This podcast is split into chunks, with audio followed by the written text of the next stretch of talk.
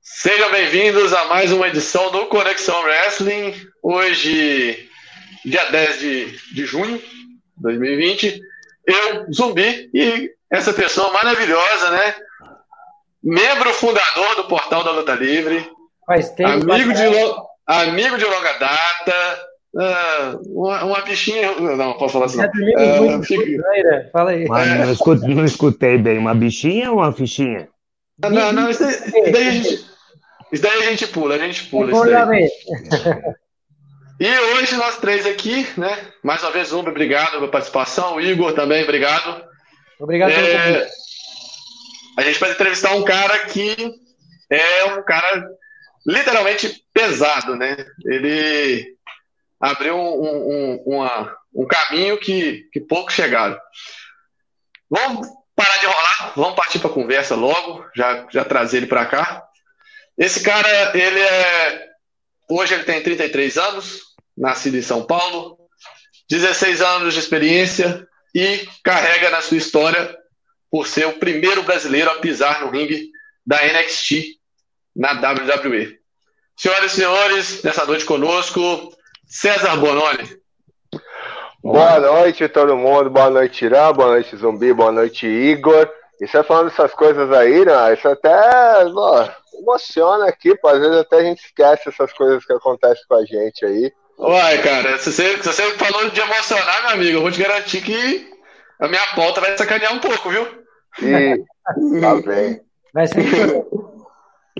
Eu acho, eu acho que vai, vai, vai dar muito certo essa questão, não. Ah, Mas aí, cara, como é que estão as coisas? É, como é que tá a vida? Aqui tá tudo bem, tudo certo, as coisas reabrindo aqui. Finalmente eu posso voltar e treinar um pouquinho. Fiquei muito tempo aqui treinando com elástico, fazendo essas coisas. O zumbi sabe que não dá pra fazer. Não vou nem falar com o Igor, o Igor não faz essas coisas. Nem eu com você também, era o que você não faz, mas o zumbi, o zumbi tem falta que eu sei. Eu tô, ficamos aqui, meu, aqui travou tudo mesmo, desde. Eu acho que a última vez que eu treinei no ringue foi em janeiro. Aí, desde agora, são que cinco meses aí sem pisar no ringue e academias fecharam aqui em março. E finalmente as coisas estão voltando a funcionar aqui, tá voltando a ficar nos, nos eixos. A gente está conseguindo fazer uma ligaçãozinha aqui, uma ligação ali. É, vem tentando ver o que, que vai ser para o futuro. E é isso aí, tá, tá, tá ficando legal. É isso aí, César. Déjame, déjame explicar a los caipirinhos aquí en México, ¿no? César Bononi, uh, uno de los primeros, ahora sí que, ahora sí que el primero brasileño en pisar tierras americanas a rings americanos como NXT.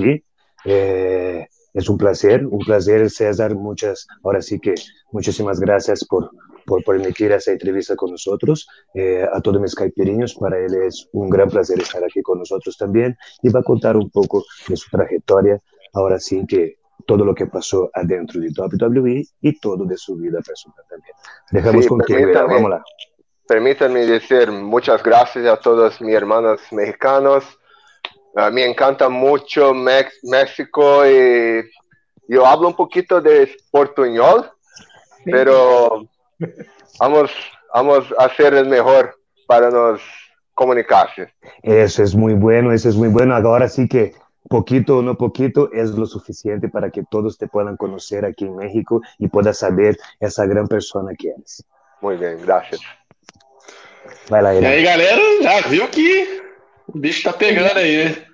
Vou, falar inglês também, que vira uma entrevista trilingue. Aí o negócio já volta não. Não. Eu vou, eu vou ter que inventar alguma coisa e falar aqui, eu não sei espanhol, porque espanhol eu já falei na entrevista passada, então... Você pode falar tupi.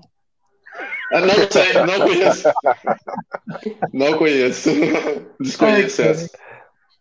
Mas, galera, é, vamos começar aí. Falar um pouquinho dessa vida desse cara que deu confusão, deu, deu o que falar, foi lá, mostrou o, o, a força do brasileiro. Só agradecendo a galera que está aqui, é, conversando com a gente aqui no chat. É, Diego Santeles, Eric Portela, Flávio Ferreira, Flávio Ribeiro, Bruno Astro, Resistência Telequete, uh, Ah, o Bruno Asta tá falando pra me mandar aqui, ó. Vou colocar até na tela pra gente ver aqui, ó. Irã, fala caipiris. É, não é difícil não. Aí já fica mais fácil. É difícil não. Não é difícil não, Tô. Esse trem ainda é difícil, não. Mas é isso aí, galera. Vai participando aí, vai botando pergunta, que daqui a pouco a gente vai chamar a galera. Não vamos só bater um papo aqui sobre a vida do César primeiro. E a gente vai colocando também as perguntas da galera no meio do caminho. Valeu? Vamos lá. César, é... você, você, logicamente, a sua história já é conhecida de muitos, eu não preciso ficar aqui explicando, mas eu queria pegar alguns pontos que na sua vida, sim, as pessoas falam, mas falam, mais ou menos a gente está querendo entrar nisso aí.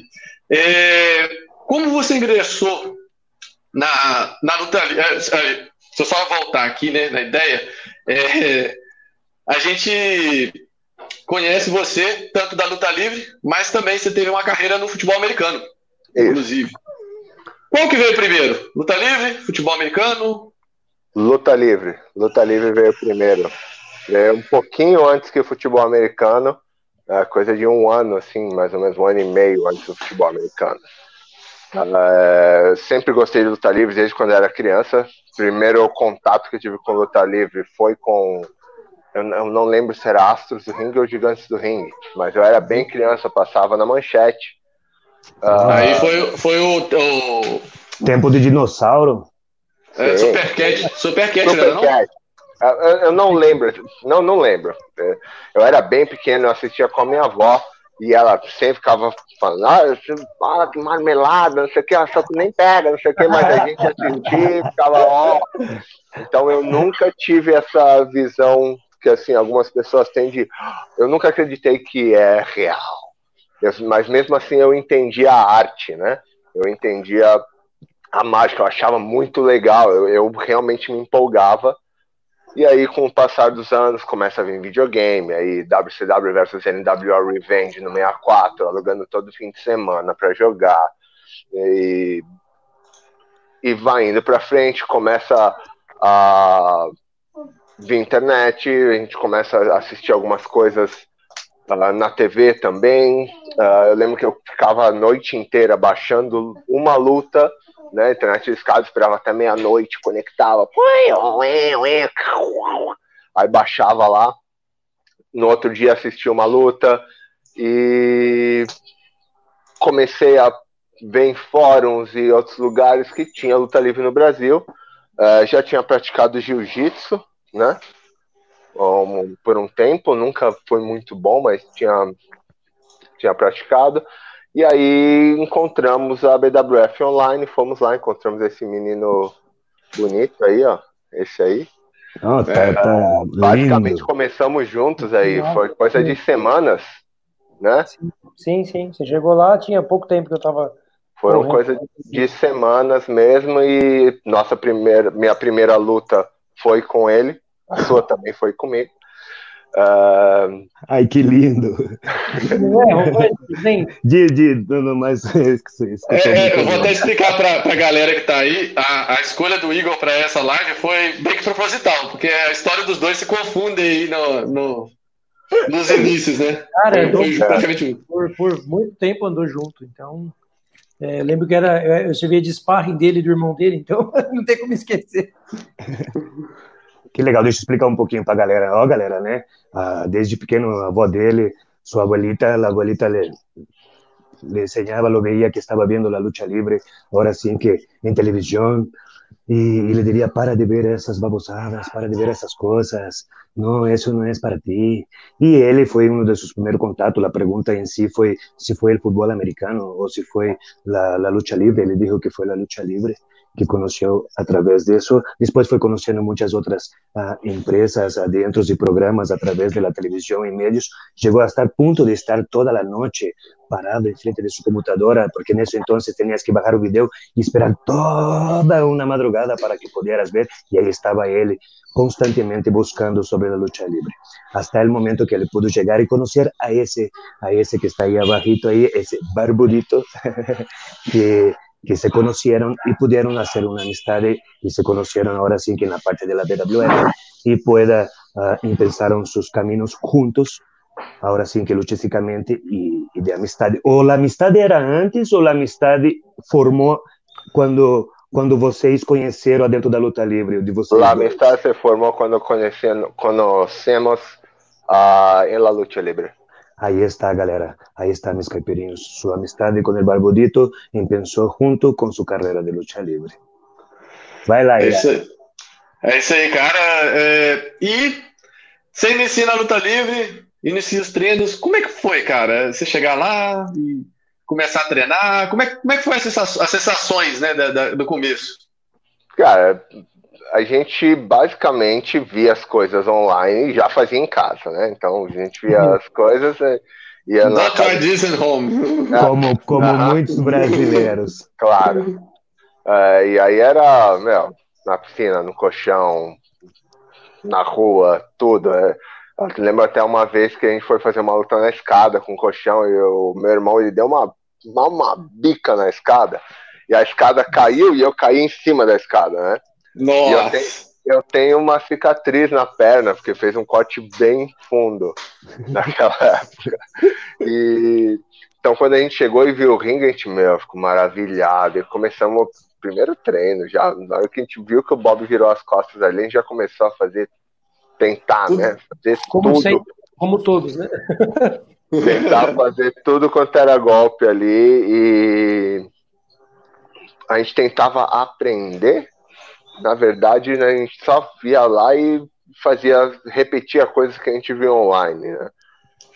foi, foi, era legal, interessante, mas eu não sabia, olhando para trás hoje, Uh, eu, lógico, eu não tinha noção de quão inconsequente eu era e de quão sem noção da luta livre arte que, é, que eu entendo que é hoje e o que eu fazia antes.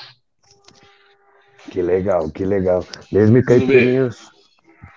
Vai lá, quer, quer explicar, Irã? Não, não, não, você pode explicar porque fica mais fácil. no, tu español también es bonito también. No pasa sí, nada. es bueno. Señora de Parque le gustó mucho. No es como la cara, pero... La cara no se cambia.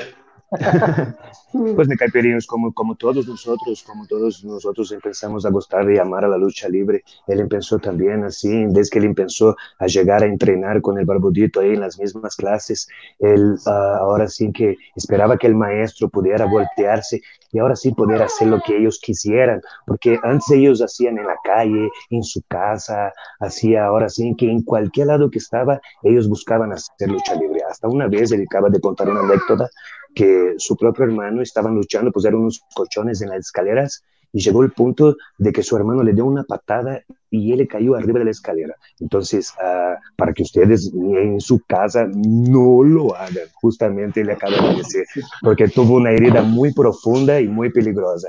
Y, hoy en día uh, ele chegou a um ponto de conhecer, agora sim, a verdadeira luta livre. Uh, não digo verdadeira no sentido que a outra não seja verdadeira, mas em si, o amor, agora sim, a arte, descobriu o que é em realidade o valor da luta livre e o próprio valor de seu corpo e cuidar-se mutuamente, que é muito importante dentro da luta livre. Vai lá, Irã. É isso aí, cara. E daí, no, no debut, né? Chegamos ao, ao, tão famoso debut. Você e Igor. Já era V8? Não, não era V8. Acho que era Big Block e... só. Big Block. Big uhum. uh, eu não lembro de nada da luta. Não lembro como foi. Provavelmente foi horrível. Você pode ajudar com a memória? Cara, eu lembro bastante detalhes, porque nós temos ela duas vezes. Não e lembro de nada. Vez, eu não lembro nem quem ganhou. Eu também você, obviamente, né? O grandão, né? Mas uma quebrada assim, é, é, super isolado.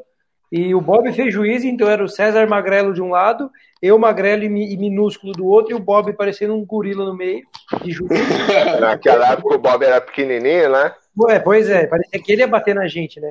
Cabelo curtinho, baixinho, parecendo um. Bom, enfim. E aí no dia seguinte nós fizemos a participação também no programa do Bob Léo, no Supercat. Isso foi em 2005. Foi uma luta da quebrada na sexta e a gravação na internet no sábado, né? Eu já, eu já não lembrava disso. Tá vendo aí, ó? É, é, muita, muita pancada. Não façam isso em casa. Muita pancada na cabeça. Não é bom. Não é bom. Pero sí se Eh. acuerda que su primer nombre, su primer nombre de lucha libre fue Big Block. Big Block. Sei. É, e aí, cara, você, você continuou lutando, você ficou mais quanto tempo antes de, de conhecer o- a, a outra paixão, né, que foi o futebol americano? Cara, eu acho que chegou, passou um pouco de um ano, né, Igor? Acho que Sim. sim, né? Sim, chegou pelo menos a. Eu diria que chegou uns dois anos, porque nós fomos estrear já para o final de 2005, tínhamos começado em 2004, foi beirando metade de 2007, 2006 que você começou o futebol, 2007. É, eu comecei futebol americano depois do, do meio de 2006, eu acho. Sim, Foi por aí, porque eu acho que eu, eu cheguei a um tempo a fazer os dois. sim, É, foi ele tá também com você nos treinos, e aí não, não rolou, e o Bob chegou até pra gente, eu lembro que na época ele falou. Não sei se com você a conversa foi no mesmo pé, mas eu lembro que ele comentou ou o futebol americano ou a luta, não dá pra se dedicar aos dois, que Sim. os dois de- de- de- pedem muito é, condicionamento, muito do corpo, muitas lesões, e aí a gente fez essas escolhas que parted ways aí. É, escolhas complicadas, né? Se fazer. É. Quer, quer traduzir, Zubi? Já vez? Eh, eh, eh, ahora sí que, ahora sí que, en realidad, cuando él descubrió su pasión, su segunda pasión, que fue el fútbol americano, llegó a un punto de poder entrenar hasta al mismo tiempo la lucha y el fútbol americano, pero llegó a un punto también que su maestro le dijo, ahora sí que tienes que escoger entre la lucha o el fútbol, porque también las lesiones, el cuerpo, eh, son, no puedes dedicar uno a los dos al mismo tiempo, tienes que dedicar tu cuerpo y prepararlo constantemente para un solo deporte. Y ellos agarraron y se dedicaron más a la parte de la lucha. Então, é, aí você sai da luta livre, vai pro futebol americano. E no futebol americano também, cara, você decidiu alcançar voos altos, né? A gente tem aí carreira sua no futebol americano, por mais que não na época ainda não fosse o que é hoje, né? Que o futebol americano já ganhou um espaço relativo dentro do gosto do brasileiro, mas você, mesmo assim você conseguiu alcançar grandes coisas, né? É, você começou, me parece, no São Paulo Storm, né? Não. Eu Não? comecei no Metropolitan Locomotives, que depois virou Palmeiras Locomotives. Aham. Depois eu fui pro São Paulo Storm. E aí eu fiquei no São Paulo Storm. E aí, é, durante essa época no São Paulo Storm também, seu irmão também estava junto com você. Ele estava junto comigo desde o Metropolitan Locomotives. Ah, ele começou comigo na luta livre. Quem- Ah. vamos, vamos- vamos só, vamos só falar, quem não sabe, quem não conhece, chama-se Murilo, Murilo Bononi, certo? Isso. Também, Murilo lógico. Moura, famoso Moura. Famoso Moura. E a gente começou junto na luta livre. Aí eu fui pro futebol americano, ele não foi junto. Aí depois de um tempo que ele começou a ver que né, a gente era legal o futebol americano, na verdade não era nem futebol, era flag football naquela época, né? Uhum. E aí ele começou a se interessar e ele começou a ir junto também. E aí a gente sempre foi jogando junto, sempre jogamos no mesmo time. E a gente fazia um belo estraguinho. Mandando, a- só pegar aqui uma galera aqui pra dando atenção pra turma que tá comentando aqui, dar um abraço também especial pro Thiago Colas. Thiago Colas, pra quem não lembra, é o Thiago do, da sexta-feira 13. Sexta-feira 13, né? Esqueci o nome do Esqueci o nome do programa dele na Sabe, TV. Hora 13. Sábado. A hora é 13, isso. É porque eu Ah, confundi com sexta-feira 13. E um grande amigo nosso, um abração. Fazia tempo que a gente não, eu não tinha contato com ele também. Um abraço. Tá aqui Death Rider, a galera que eu fui colocando aqui ao vivo.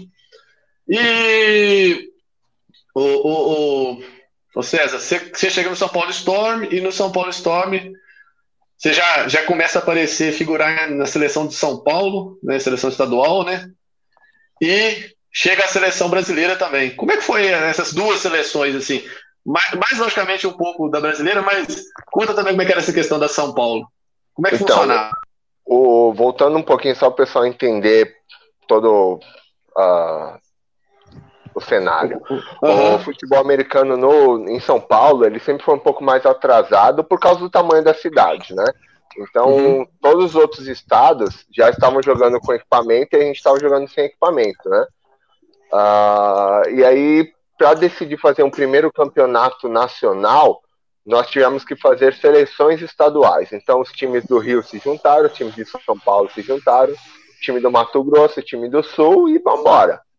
E a gente foi no fim de semana é, de feriado prolongado em Sorocaba e a gente fez tipo, dois jogos por dia, cara. Futebol americano, Nossa. Isso é, é porrada. Foi a primeira vez que eu joguei um jogo com equipamentos total, né? 100% assim. E, cara, foi uma sensação animal. Nosso primeiro jogo contra o Rio de Janeiro foi um jogo emocionante demais. A gente terminar virando no último momento, assim, e aquela emoção de estar tá conquistando alguma coisa, estar tá fazendo alguma coisa nova, foi, foi muito, muito legal. A partir da seleção paulista foi muito legal. Eu, eu, lembro exatamente como que era o estádio, eu lembro exatamente como que era o jogo. A primeira jogada que eu fui fazer, eu lembro que eu entrei em campo, eu olhei, eu vi o pessoal do Rio de Janeiro, os caras eram grandes, era em São Paulo, assim, não tinha muito cara grande, musculoso, forte. Aí eu olhava a secundária dos caras, a secundária dos caras era do tamanho dos caras da linha de São Paulo. Então, os linebackers, os, os uh, cornerbacks, eles, os caras eram tudo gigantes, o braço do cara parecia uma perna. E eu, e eu olhei assim e falei, meu, ferrou. Nossa, ferrou. Eu tremendo, tremendo igual vara verde, assim, ó. E agora, e agora? Dei a primeira. Bum! Opa, deu jogo. Vai ser legal. Vai ser bom. Da primeira pancada, os dois foram. Opa, não, não é do jeito que eu tô pensando. Foi muito emocionante essa transição do flag futebol pro futebol americano. Foi muito, muito legal. E aí, a partir daí, eu falei, não quero mais saber de flag futebol. E o Palmeiras Locomotive estava meio devagar com a, com a transição pro, pro futebol americano, eu fui pro São Paulo Storm, que ali eles já estavam prontos. E ali no São Paulo Storm foi bem legal, porque aí começou, eu comecei a treinar com. Continuei a treinar com treinadores gringos e outros jogadores gringos também, que aí eu comecei a aprender muito mesmo. Quando eu comecei a ter mais contato com gringos, porque os caras sabem mais do que nós de futebol americano. Aí é. eu comecei a aprender e foi nessa época que eu aprendi a disciplina a disciplina de treinar, de fazer sempre, de estar tá lá, de, sabe, repetir, repetir, repetir, repetir, repetir, até aprender e continuar fazendo aquilo que se fazia no treino, a importância de treino, coisa que eu não tinha na minha cabeça antes, inclusive na época da luta livre, eu não tinha essa, essa, essa ideia de disciplina, ninguém nunca tinha me ensinado, então eu ia para lá, eu ia lá fazer as coisas que eu queria, não ia para aprender para ficar melhor. Eu ia lá fazer as coisas para me divertir. E no futebol americano eu aprendi a, a parte chata da disciplina, mas que ela paga muito bem para frente. Uhum. Eu explico é... rapidão, eu explico rapidão, Irã, rapidão. Show. É, Show. E ele explicou um pouquinho Agora sim que ele explicou para nós outros um pouco de sua história no futebol americano. Ele teve toda uma iniciação, agora sim, dentro do futebol americano, que antes se chamava, como se chamava antes, César? Flag football se chama flag football, hasta depois ele poder conhecer o futebol americano. Chegou a um ponto de passar em várias seleções, desde agora sim que de Brasil, até chegar a um ponto de ser selecionado brasileiro para a seleção. Tuvo momentos, agora sim que chegou o momento onde ele pudo vestir todo o equipagem, agora sim, del, del juego, del futebol, e sentir a emoção, onde ele sentiu uma, uma grande paixão também por futebol, e coisas que ao princípio de sua carreira, dentro da luta livre em Brasil, ele não tuvo que foi um pouco mais de disciplina, um pouco mais de treinamento, um pouco mais de preparação. Aqui temos que preparar-te, aqui temos que educar-te. Agora sim, mis caipirinhos, o que buscamos nós outros dia a dia dentro da luta livre. Ele encontrou adentro de seu futebol americano al princípio, porque na luta livre ele ia divertir-se, ele ia fazer o que ele queria, ele ia agora sim que uh, solo a, a, pasar un poco, a pasar un momento bien con sus amigos. Pero en el fútbol americano él aprendió mucha disciplina, aprendió el valor que tiene el deportista y de ahí consiguió el gusto para todo lo demás. Vai lá, Ira. É, e aí você chega na seleção brasileira. E na seleção brasileira, eu tenho até uma pergunta aqui. Uh, não sei se é verdade, né? Vou levar porque é o Francisco, nosso pergunta, membro aqui do Portal Luta Livre. Colocou aqui, ó. Desculpa, Igor, tampar aí. É, V8, qual seria sua posição é, jogando no futebol americano? Como foi ser capitão da seleção brasileira e qual time você torce na NFL? É, vamos só pegar pergunta por pergunta, né, para a gente poder trabalhar direitinho. Perfeito. Prime... Primeira posição. É, eu comecei jogando em linha ofensiva e defensiva, claro, né? Uh, como inicialmente eu não sabia nem o que estava fazendo, então é uma posição não mais fácil, mas mais simples de entender. Uh, e naquela época não tinha muita gente grande, então eu meu, bailava em todo mundo, bati em todo mundo e estava legal. Aí na, mas a posição que eu realmente me dediquei, que eu estudei a melhorar e que me levou mais para frente foi como tight end. Mas eu joguei também como fullback, Uh, às vezes eu estava como fullback, mas raramente. A minha posição mesmo, é, que eu gosto de jogar, é tight end. E se precisar, eu gosto de jogar de guard também, porque eu adoro linha ofensiva. Então, eu, mesmo jogando como tight end, eu gostava mais de bloquear e de fazer liderança de corrida do que de pegar a bola e marcar touchdown. E depois, como foi ser campeão, capitão, né? Capitão da seleção brasileira? Cara, isso foi uma honra, uma das maiores honras que eu tive, né, de poder representar o meu país, uh, de liderar um time no calibre que era a seleção brasileira, porque eu sei que muita gente não conhece, mas os atletas de futebol americano no Brasil eles são muito bons. Ainda estamos chegando num nível uh, excelente, claro, mas chegar lá e ver os jogadores que eu jogava, que os caras que eu assim me inspirava e saber que eles também, que eu inspirava eles também que o treinador da seleção teve essa confiança em me colocar como um dos líderes do time foi algo assim que eu, eu me, me trouxe assim isso que eu quero fazer eu quero influenciar pessoas uh, e o meu estilo de liderança é um estilo diferente. Eu não sou um cara, quando eu estou em uma posição de liderança, eu sou um cara que lidera por exemplo. Eu não peço nada para ninguém, mas quando a pessoa me olha, eu estou lá sempre fazendo as coisas. E é isso que eu espero das pessoas, que elas façam junto comigo, não que façam por mim.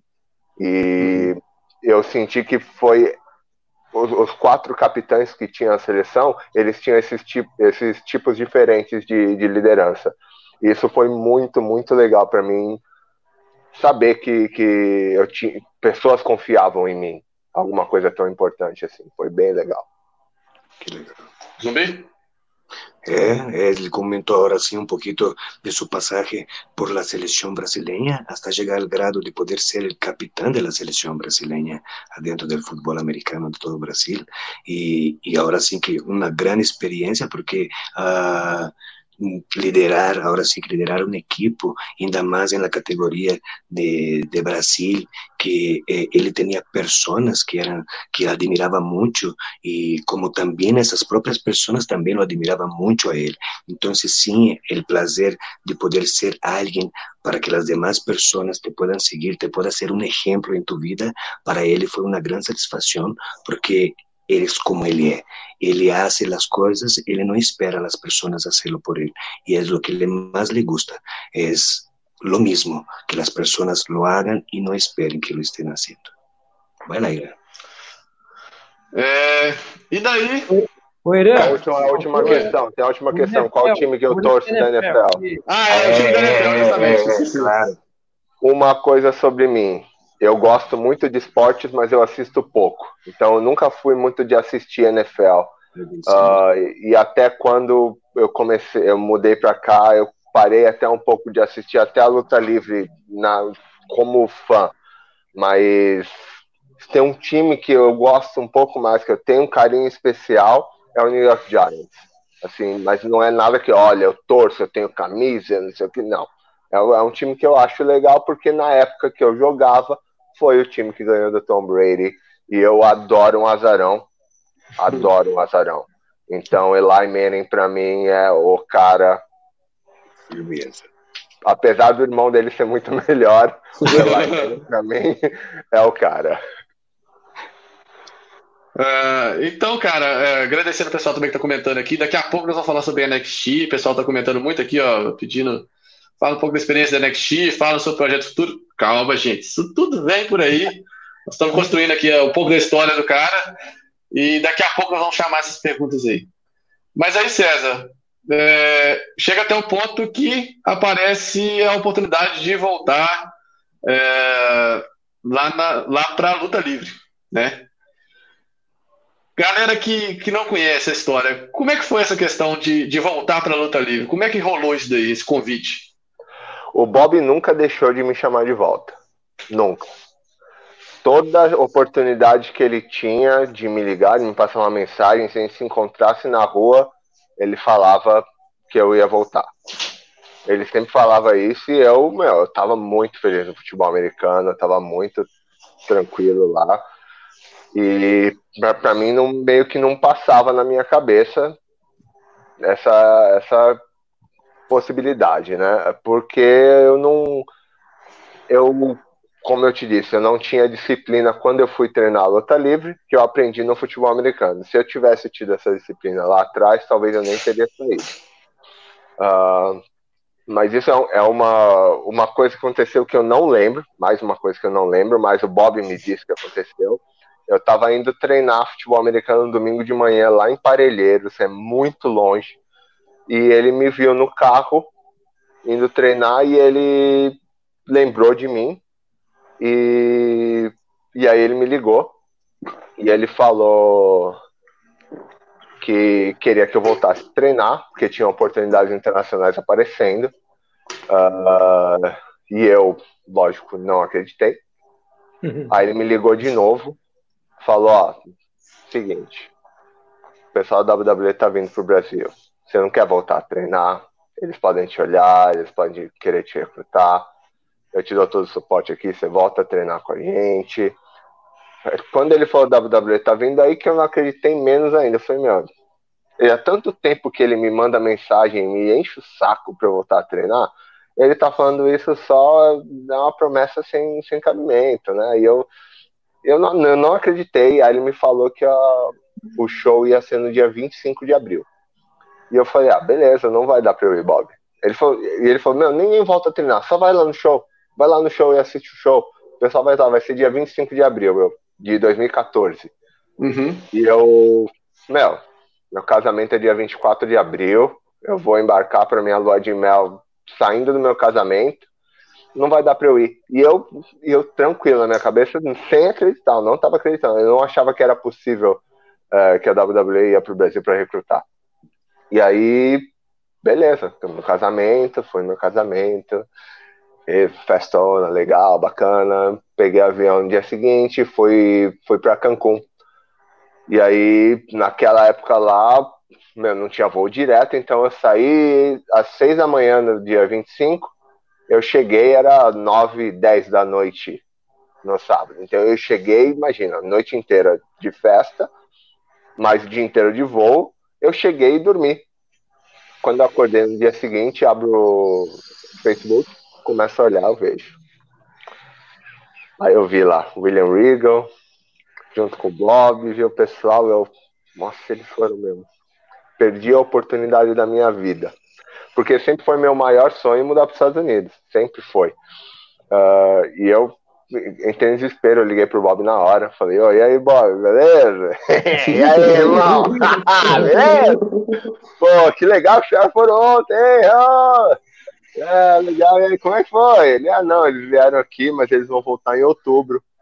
Perguntaram de você. Dá pra você voltar em outubro? Eu, dá. em outubro estamos lá. Aí, dali eu já, já falei com o pessoal da, do futebol americano. Falei, ó, tô saindo fora. Eu vou me dedicar para treinar para estar na melhor forma possível para em outubro aproveitar essa oportunidade. E foi assim que eu voltei. Eu voltei uh, sabendo que existia essa oportunidade de vir para cá. E foi isso que eu fiz nesses meses que eu voltei, foi treino, treino, treino, treino, treino, treino. Minha vida foi treino para estar na melhor condição apresentável aí para vir para cá mesmo. Foi isso que eu E aí, e aí nesse, nesse treino que, que você voltando, né? É, rolou o Anime Friends de 2000... Peraí, antes de começar, peraí, peraí, peraí, peraí, deixa eu... Oh, pode, pode, pode, pode, pode, vai lá, vai lá. É que eu esqueço. É... su carreira, su carreira nos Caipirinhos, ellos mismos, ahora sí que él uh, tuvo varias llamadas siempre constantemente de su maestro de lucha libre, de que regresara para un show, que regresara para eso, y él nunca, nunca quiso regresar, eu nunca lo tomaba en cuenta, porque él tenía tanta disciplina en su fútbol americano que él decidió mejor seguir adentro de su fútbol americano. Y constantemente su maestro le marcaba para que él regresar a entrar na lucha libre, hasta un momento que, que dijo que iba a ser eso, iba a ser algo importante, otro evento importante, y él dijo, no, no es cierto, claro que no, yo mejor me quedo aquí. Y hasta llegó un momento que su maestro le dijo, eh, van a venir personas de WWE y me gustaría que tú estuvieras aquí para que ellos te vieran. Dijo, si yo no te creía ahora sí que todo eso, menos te voy a creer en eso. Y, y siguió en su fútbol americano, pero en un momento después él despierta en otro día porque también él tenía, no nada más, él no quería irse por no irse, ahora sí que él también le tenía su boda, él tenía todo un compromiso, su luna de miel para poder disfrutar. Entonces él prefirió dedicar a 100% ahora que a su familia. Aprovechó, disfrutó todo un día de fiesta, todo un día entero de vuelo de regreso de Cancún a Brasil, hasta llegar un punto que de la mañana él despierta, agarra su Facebook, y lo abre y ve ahora sí que su maestro de lucha libre con alrededor de William Regal y de personas otras de WWE, y él dijo, wow, me la cagué. Y dije, ¿qué hago? Ni modo, pô, perdí la oportunidad de mi vida. No, no creo, en serio, caray. ¿Qué hizo? Luego, luego le agarró y dijo, uh, hola maestro, buenos días, ¿cómo estás? ¿Cómo te va? ¿Cómo te fue? ¿Cómo fue el evento? Y su maestro dijo, ¿sabes qué? Nos fue muy bien y ellos regresan en otra fecha. Yo comenté de ti y ellos ahora sí les encantaría conocerte. Ahora sí, Ira, continúa. E aí o César integra a, a equipe de BWF Rooks de 2014, né? Anime Friends foi apresentado no Anime Friends. Você via lá a turma, logicamente os rookies, uh, a turma mais, não desmerecendo ninguém, mas a turma mais jovem e tal, começando. E aquele brutamonte no meio de todo mundo, né? Que dava um destaque. Era até assustador. Você olhava os molequinhos tudo tranquilo lá e chegava aquele cara grandão no meio deles. Cara, como é que foi? Esse, você participou do torneio de Rooks, né? E Isso. enfrentou Maverick, Maestro, Victor Boer, atual campeão brasileiro, e na final você, foi você contra o Ace. Acho que na final, se não me engano, até o Xandão entra, uh, dá uma treta entre você e o Xandão e, e o, o, Ace acaba ganhando. Foi uma coisa assim, não foi? Foi, foi Sim. isso mesmo. Ah, perdeu por causa do Xandão, mano. Oi, Xandão. Foi lógico, por causa do Xandão. O Xandão leva essa aí. Você acha que eu vou perder pro Ace? aí, ó, já tá abrindo uma, uma, uma um desafio aí pro Ace. Aí uma rincha. O Brasil já tem, já tem porrada rolando. Já. É. Mas fala aí, como é, como é que foi isso pra você? Você vê aquela turma toda mais jovem e você entrando ali no meio da galera, já mais experiente, né? Cara, mais experiente naquelas, né?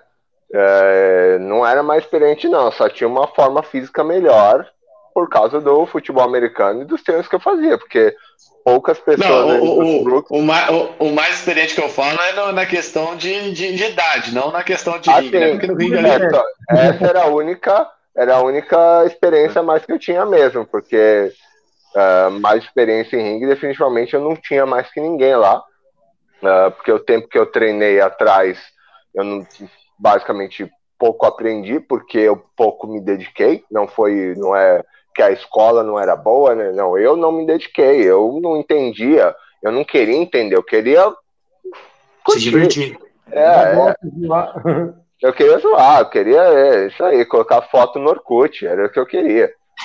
Orkut, é isso aí mesmo, gente. Orkut. Orkut. É Caralho, o Orkut. É, Lançamento.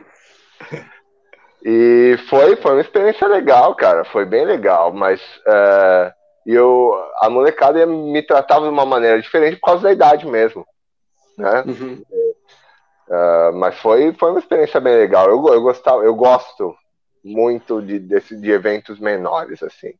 Uh, e hoje em dia eu sinto falta das quebradas de interior, mais do que de anime, tá? Hoje eu entendo uh, os seus de quebrada interior que a gente fazia antes, que eu odiava, que eu adorava fazer anime e não gostava de fazer quebrada, hoje, meu, se me derem para escolher quebrada ou evento de, de anime, eu não penso duas vezes, cara. Mas, mas por quê? Fala um pouco do porquê disso. O que, que, que muda? Porque agora com a experiência, pra gente, quando está começando, quanto mais gente, mais alegria, mais folia, ótimo. Por que, que a quebrada se tornou mais interessante nesse momento? Exatamente pelo, pelo motivo que você falou. É, muitas pessoas que estavam simplesmente olhando o show e eu achava que estavam assistindo, mas eles estavam só olhando. Agora, quando você vai para uma cidade do interior, as pessoas vão para assistir. É diferente. Mesmo que as pessoas não te conhecem, elas vão para assistir. E hoje eu lembro de eu vendo lutas do Cardoso, que eu achava um lutador horrível, e hoje eu falo, ele era o melhor. Sim. Genial, Cardoso. Eu, eu, eu falo, meu, como é que. Olha ali, eu fazia minhas lutas e não tinha um barulho, não tinha uma reação. Ninguém. Nem aí. E aí eu vi o Cardoso sem fazer nada. O Cardoso só corria, rolava de um lado, rolava do outro, fingia que fazia um negócio, não fazia, e a galera ia a delírio. E hoje eu entendo o que, que ele estava fazendo. Eu não entendia naquela época, hoje eu entendo. É, então, e coisa que não acontece no anime, por exemplo. Se levar um, um cara igual o Cardoso, que é um, meu, sensacional, lutador. Uh, pessoal fala técnica. Eu não gosto de usar a palavra técnica, eu gosto de usar a palavra agilidade, outras coisas. Que ele, a técnica dele era melhor, porque o público estava interagindo com ele o tempo todo, coisa que não acontece muito em eventos de anime. Eventos de anime meio que a gente tem que tem que implorar para a pessoa é, interagir. E uhum. interior não, interior é, é animal interior, as possibilidades são muito maiores da verdadeira luta livre, de você fazer o show para as pessoas, de você entreter as pessoas. E vira uma escola, né? Porque é, é, quando você está performando na frente de centenas de pessoas, mas sem entender o que está acontecendo, você não consegue ter a percepção de melhor aqui ou melhor ali para atrair o público. E quando e... você tem uma oportunidade, tipo, ir num, num show do Montanha, que tem 200, 300, 500 pessoas, super cheio.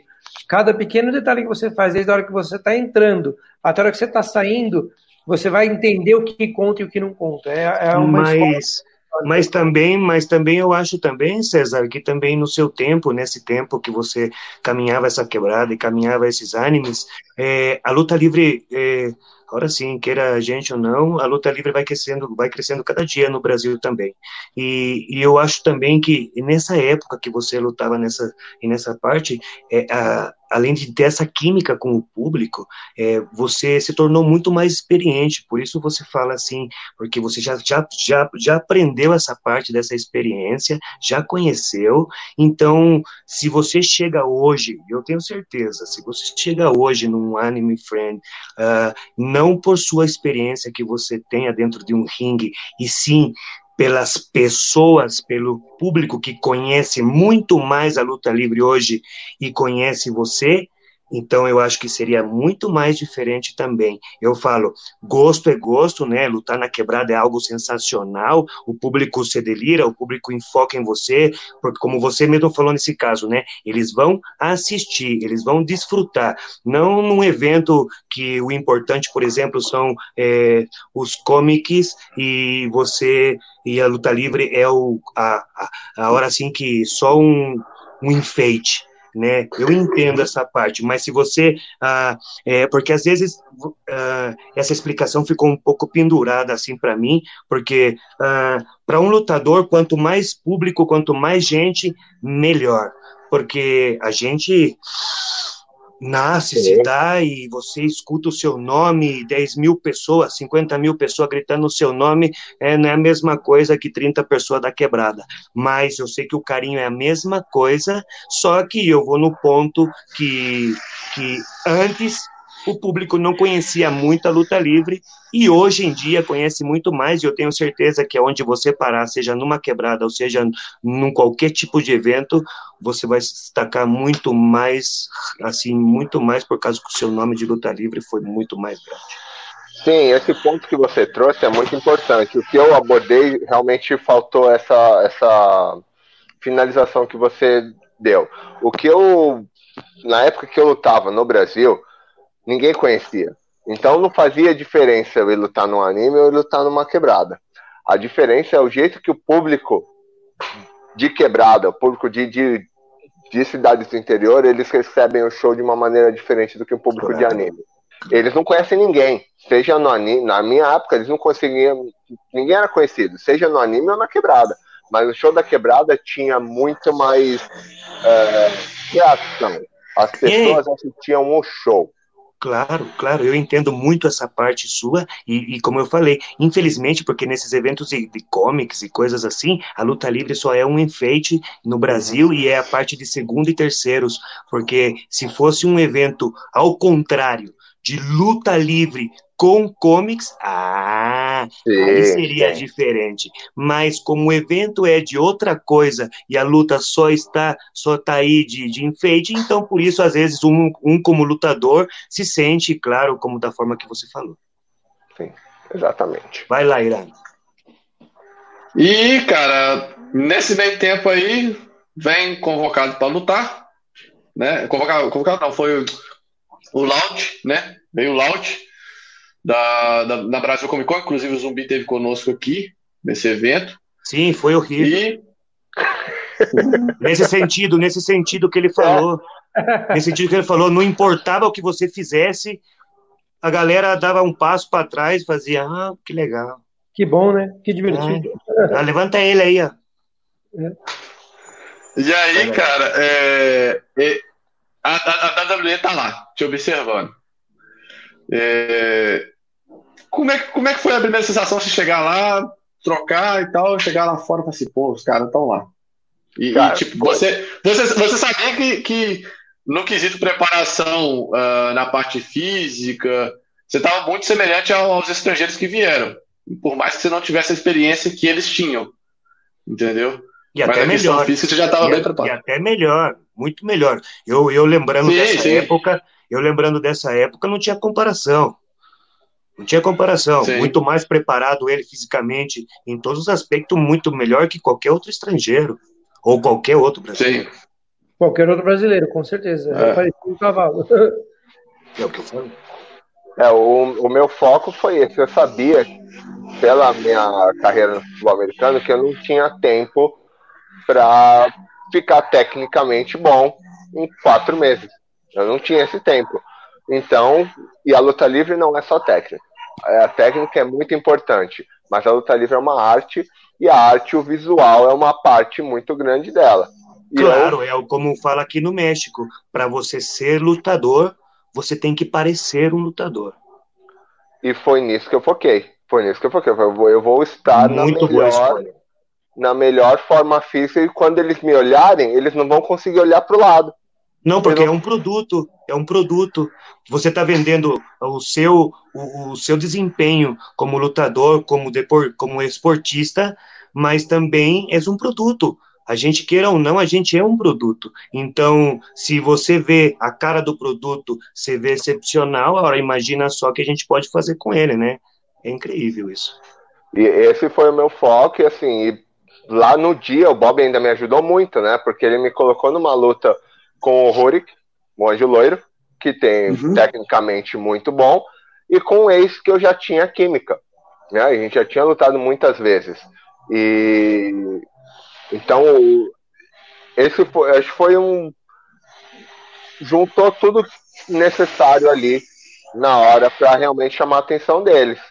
E ali no dia mesmo, ali, antes de tudo, o Kenyon Simon já me chamou de lado, já começou a conversar comigo, já comecei a falar com ele em inglês. Isso, uma... é, isso também é alguma coisa muito importante também na sua, no seu princípio, eu acho, na sua carreira, nessa entrada, porque eu acho que não só como brasileiro, em qualquer, é, claro, né, eu falo pela parte do México, que se você sabendo, você pode ter a hora assim que muita técnica, muita experiência, muita química, mas se você também não sabe falar o inglês também, o avanço é muito mais lento.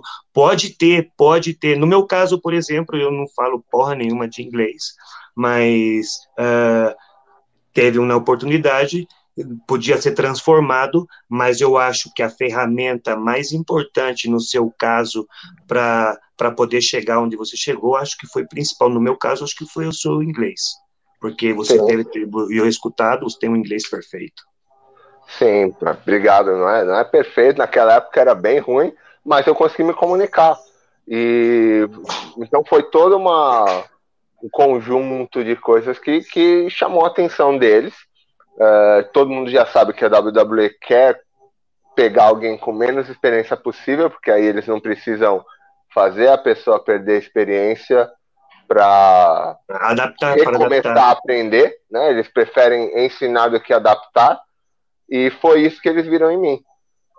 Né? Pelo que eles me falaram, foi isso que eles viram em mim, me convidaram para o tryout, e aí começa outra preparação, né? Porque aí já é outro nível. Claro. Quando vai para o tryout na WWE já é outro nível. Não é mais, eu já não estava mais competindo com, com a molecada. Com a molecada. É, e daí no, depois disso também vem a New Friends de novo e você. Ah, não, desculpa. Nesse meio tempo aí eu, eu pulei uma parte. Aí chega janeiro, né? Nós estamos em outubro, chega em janeiro, tryout. Vai para os Estados Unidos, toda aquela papelada, toda aquela confusão para ir para lá. Foi embora. E, cara, como é que foi chegar no lugar, olhar aquilo tudo e falar assim, não, eu vi isso aqui pela, pela televisão, eu vi isso aqui no, no vídeo do YouTube e eu tô aqui.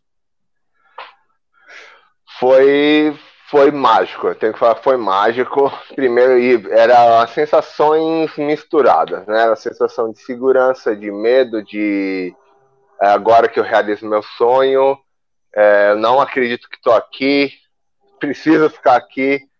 É, é, muita coisa rolando, né? A primeira coisa lá, a gente bate na porta. Né, e era dois continua. sonhos, né? Era dois sonhos seu cumprido ao mesmo tempo, né? O primeiro Sim. de entrar em WWE e o segundo de estar nos Estados Unidos, que é o seu sonho era morar nos Estados Unidos. Exatamente, foi assim, demais, assim. Eu cheguei uns dois dias antes, então fiquei rodando nos Estados Unidos, uh, Orlando, né? E só vendo as coisas, e vendo os carros, que eu adoro carro também, vendo os carros que eu via tudo na televisão, e indo no Walmart, eu achava o Walmart demais, Porra, mano, é a coisa que um. Oh, é, eu acho que é a coisa que qualquer outro estrangeiro também chegando de um Walmart americano fica impressionado. Cara, até, até hoje eu fico impressionado, até hoje. E... O Igor também pode falar isso aí, né? Eu fiquei só até as três da manhã fazendo compra. Cheguei do, dos parques, eram umas onze e meia, meia-noite, fiquei três horas lá rodando. Mas enfim. Mas aí para mim tudo começou um dia antes no hotel que o pessoal começou a chegar. Aí o pessoal começou a chegar. Aí chega Adrian Jaúde, chega o Antoine Jaúde, chega o Gigante. Só os caras do meu tamanho e atleta de topo. E eu nunca fui atleta profissional, apesar de eu ter jogado futebol americano, era nível amador. Eu, eu treinava uma vez por semana. Todo o resto de treino que eu fazia era por mim. E eu nunca aprendi com nenhum mestre, Alguém. com nada. E eu cheguei lá, meu, na hora que eu olhei os caras, eu falei, ferrou, velho. Ferrou, olha os caras, mano. Que que eu... Olha ali, velho. Os caras tudo atleta de MMA profissional aí, os caras tudo no, no topo, e aí, aí, aí. Na, na hora que eu cheguei no PC, que a gente bateu a porta, o Bill Demotte abriu a porta assim pra gente, a gente entrou, eu comecei a olhar o escritório do Performance Center, as fotos no lado comecei a olhar os rings, comecei a olhar tudo, é, símbolo da WWE, tudo quanto era lado. Aí eu olhei para os caras e falei, meu, o que esses caras estão fazendo aqui? Eles nem sabem o que, que é isso. Claro. Eles nem sabem. Isso aqui é meu sonho de criança. Eu sempre quis estar aqui. Eles estão aqui por causa de oportunidade. Não tem espaço para eles. Essa vaga aqui é minha. Claro. E eu, e eu fiquei com isso na cabeça o tempo todo. E os caras eram todos mais atléticos do que eu. E eu estava na me... eu estava muito bem. Eu estava muito bem. E eu só ficava olhando os caras falavam, vou fazer igual, vou fazer igual, fazer igual. E eu fui fazendo igual, não sei como. Eu fazia pouquíssimas flexões e lá mandaram a gente fazer 100 flexões e eu não sei como, mas eu fiz também é, mantive o passo junto com os caras com essa coisa na cabeça, tipo, meu, isso aqui é o, é o, é o que eu quero. É, é eu que mereço estar aqui, eu que gosto disso. E eu tive que manter essa mentalidade por três dias para continuar competindo com eles, apesar que a gente estava competindo, mas estava todo mundo um ajudando o outro. E isso foi o, um diferencial que eles acharam. Naquela época eles falaram que foi o melhor tryout que eles já fizeram, porque ninguém deixou a desejar. Eram seis brasileiros e dois australianos. Um australiano morreu no primeiro dia, o outro australiano morreu no segundo, e os brasileiros lá. Mandaram a gente correr, a gente começou a correr em volta do Performance Center e cantando. Correndo e cantando. E os caras falaram, não acredito, olha esses caras, o que, que tem nesses caras? Força. E foi, foi muito legal. Quando terminou o tryout, eu tava, meu, eu não quero ir embora desse lugar, eu tenho que ver aqui. Não quero, eles me deram a camiseta, eu fiquei olhando pro teto, olhando pra tudo quanto é lá, eu falei, não, eu quero ficar aqui, eu quero ficar aqui, Deus, me ajuda. Faz aí seu trabalho aí, você me mandou pra cá, você me deu um gostinho, agora vamos, me, me traz pra cá, deixa eu ficar aqui. E graças a Deus deu certo. Foi a vontade dele também. É, e aí faz os testes. Uh, Bill Demore para quem não sabe, é um dos treinadores que eles falam, eles qualificam como o cara mais duro, mas também quando ele vê dedicação, quando ele vê a, a, a questão do, do, cara se empenhando, da pessoa se empenhando, diz que ele é muito justo. Eu não sei se isso é, é verídico, você pode eu só conheci ele no tryout. Quando eu vim para cá, ele já não estava mais aqui, mas eu entendi exatamente isso no tryout. Ele estava tentando ser duro com a gente, ele estava esperando alguém falhar, mas ninguém falhou. Isso então foi. você via que tipo ele ele não estava frustrado por não estar tá, é, gritando com ninguém, mas ele estava muito feliz por não precisar estar tá fazendo isso. Uhum. Importante. É, você, quer, você quer fazer a tradução, Zumbi? Ou... Sim, vamos lá, vamos lá. É, os caipirinhos, toda a parte dele, da la parte de su, de su, ahora sí que de su, de su principio, de su entrada al tryout de, de WWE, em parte de, de, de, ver muitos atletas, muitos, muitos enormes, muitos bem preparados, aunque ele também fazia parte de uma parte do futebol americano, pero não era algo também 100% profissional. Pero chegou a um ponto de chegar a estar ao lado de seis brasileiros, dois australianos, uh, australiano se morreu no primeiro, o segundo, el segundo australiano se morreu no segundo dia, e os brasileiros agora sim que seguiu dándole cada dia a sua intenção, pero ele mesmo tinha uh, em sua cabeça eh, de ter tantos competidores profissionais de vale todo, de jiu-jitsu, de outras coisas a seu lado, e ele mesmo assim dizendo, uh, foi a única hora assim que ele, a única energia que ele pudo ter a, a seu lado foi dizer, uh, perdão, espérenme, esse é meu sonho, eu estou aqui porque Yo desde chiquito yo lo quería eso para mí. Ellos solo están aquí por una oportunidad, solo están aquí por algo, por un físico, por un trabajo, pero yo no, yo sí estoy aquí por un sueño. Entonces, alrededor de esos tres días de tryout adentro de WWE, él, él, tuvo, él tuvo que mantener eso dentro de su cabeza, que para él eso era lo que él quería desde chiquito, era su sueño, y fue eso que mantuvo y pudo llegar a donde él ha llegado hasta ahorita. E essa parte de, a parte de poder realizar-se não era mais um sonho de estar em WWE e poder entrar nas instalações e ver todo de WWE e y también de poder realizarse el sueño de estar en Estados Unidos, no hasta al grado de llegar y pedir a Dios así de, por favor, Diosito, no, uh, tú me embarraste un pedacito de chocolate, ahora regálame la barra entera, por favor, ¿no? Y gracias a Dios, Diosito lo escuchó y ahí te va tu cajita de bombones y lo regaló con mucho gusto y gracias a Dios él puede estar en donde él está y hasta hoy. Vayan a Irán. Eh, E aí, cara, tipo, você volta pro Brasil sem, sem saber nada, sem confirmação de nada, no escuro. Fala assim, pô, dei meu máximo, tá feito, volta para casa. Chega em casa, continua lutando, continua BWF. Uh, ah, e aí, pouco antes do, do Anime Friends, você ficou sabendo, já estava sabendo que é, você era selecionado, um dos selecionados. Como é que foi isso, cara? Ah, o processo foi muito complicado porque eles sempre falavam: a gente vai dar resposta para vocês em seis a oito semanas. E a, a, resposta sempre vinha no último dia da oitava semana. Então, o primeiro foi, né, fiz em janeiro, foi lá para março. No último dia de março, eles uh, mandaram e-mail falando que eu tinha sido aprovado. Eu eu estava voltando do trabalho no, no ônibus fretado, dormindo. Aí eu recebi e-mail, eu olhei assim meio todo em inglês, eu olhei, lendo, lendo, eu, eu acho que foi aprovado. Mas, mas não sei. Não, eu não consigo ler agora, pera um pouquinho. Aí já não conseguia mais dormir, eu já comecei a ficar assim. Aí meio que receio de pegar o celular de novo. Aí, não, peraí. Peguei o celular, olhei. É, eu acho que eu fui aprovado. Peraí.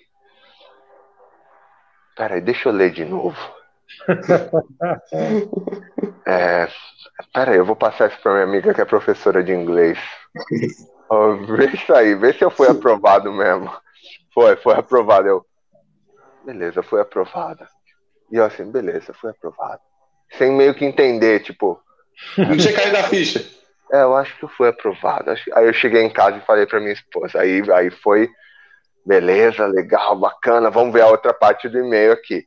Aí começa. Agora a gente vai começar a fazer background checking para ver se você já foi preso, se você, se a FBI está te procurando, você pensa que lá seis a oito semanas. O último dia da oitava semana para ver a resposta. Aí agora a gente vai começar a aplicar seu visto. Seis a oito semanas. O último dia da oitava semana para ver a resposta. Foi demorando. Né? Foi demorando bastante. E, mas depois eu fiquei sabendo que o Bob já sabia, tipo, depois, um dia depois do tryout, ele já sabia que eu tinha sido aprovado. Né? Mas ele não me falou nada. O Bob Jr. não me falou nada. E esse é, momento. Eu, eu, eu, não vou falar que eu fiquei sabendo, que na época, para quem não sabe, eu também trabalhava nas relações exteriores da BWF. Eu não fiquei sabendo logo em seguida, mas eu fiquei sabendo um pouco tempo depois. Eu creio que foi mais ou menos próximo do que você também ficou sabendo. Entendeu? É, eu, fiquei, eu, fiquei, sabendo pela WWE, acho legal que o Bob fez isso, porque ele deixou eu saber em vez de me contar. Sim, depois. sim, com certeza. legal. Uhum. E eu lembro que eu ficava o tempo todo, eu só orava, ó oh, Deus, você me deixou ir lá, foi bem legal, bacana, eu quero ir, mas se não for para eu ir, não deixe eles me contratarem. Pum, contratou. Aí eu começo de novo. Ó oh, Deus, eu quero ir muito, mas se não for para ir, já corta agora esse background check, não sai visto, não deixa eu ir para um lugar que você não me quer. E, e eu ficava só nessa oração, nessa oração, e Deus foi me colocando no lugar, e aí foi me dando mais. Uh, certeza de que o lugar que eu tinha para vir era aqui mesmo. Porque eu sempre, nas minhas orações, foi sempre pedindo para Deus me colocar no lugar que Ele queria, para não deixar eu ir em um lugar que não era onde Ele me queria. É, deixa eu só voltar aqui na questão do tryout, que eu mosquei numa pergunta aqui até do Bruno Astro. Ele colocou aqui com a gente, é, César, no tryout, qual a parte mais importante? Parte física ou psicológica? Como é que foi isso, cara, nessa questão do tryout? Eles analisam a parte física e o seu comportamento, né? Se você não está é, avoado, se você está prestando atenção, se você melhora as coisas que eles te ensinam nesses três dias. Uh, mas eu acho que a parte física ela, ela é mais difícil. Mas eu só consegui aguentar tudo porque a minha cabeça estava muito forte na época. Apesar de eu estar muito bem fisicamente, o treino é feito para não aguentar. Eles fazem para não aguentar. Não, uhum. não é uhum. feito tipo para ver ah, aqui daqui para cima esses são bons. Não. Eles é feito para eu quero ver quem que vai desistir. E aí começa um australiano desiste, outro australiano desiste, os brasileiros lá e os caras chegaram no tempo meu, não dá mais. Não dá para fazer nada mais. Não dá, esses caras não vão desistir. E, isso é só a mentalidade que, que segura, né? O que a gente desliga uh, uma chavinha com o corpo e o corpo não responde mais, é só a cabeça funcionando. E o corpo vai uhum. fazendo o que a cabeça manda. Você já não sente mais dor, você já não sente mais cansaço, você vai embora. Mas na hora também, quando acaba, velho, é, é, dois, é... Dias, dois dias no lixo. Dois dias, meu, não fala comigo, eu não quero nem comer. Não tenho força nem para comer. É, e aí, vou, vou, voltando lá no papo da, da, dos dias de espera. Vem aí Anime Friends e você se coroa campeão rei do ringue.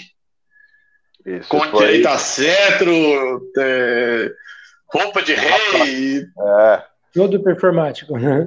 Todo performático. Como é que foi isso, cara? É, o Zumbi também já ganhou esse cinturão, né? Ele foi campeão uh, desse cinturão na época do, da virada cultural, depois acabou perdendo para o Sônico.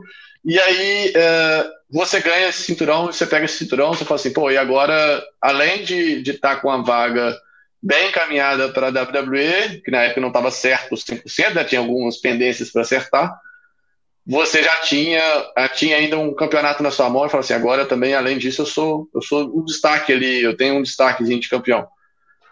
Como é que foi pra você? Cara, foi bem legal, foi o único cinturão que eu tive na luta livre toda, né? É... Foi, foi bem legal, porque quando você recebe um cinturão de uma federação, de uma empresa, significa que a, a, essa empresa confia em você para estar lá sendo a cara da empresa, seja qualquer título, tá? Não importa o título. Se é, se é uma empresa Sim. colar por cinturão para você, isso o Zumbi pode falar muito melhor do que eu, porque ele trabalha para diversas uh, companhias, ele sabe como é que é. Não dá, não é todo mundo que pode ganhar essa confiança, não. Assim como ser um capitão de um time. É basicamente a mesma coisa. É, foi muito, muito legal. Eu, eu gostei demais, assim, de, de, de poder ser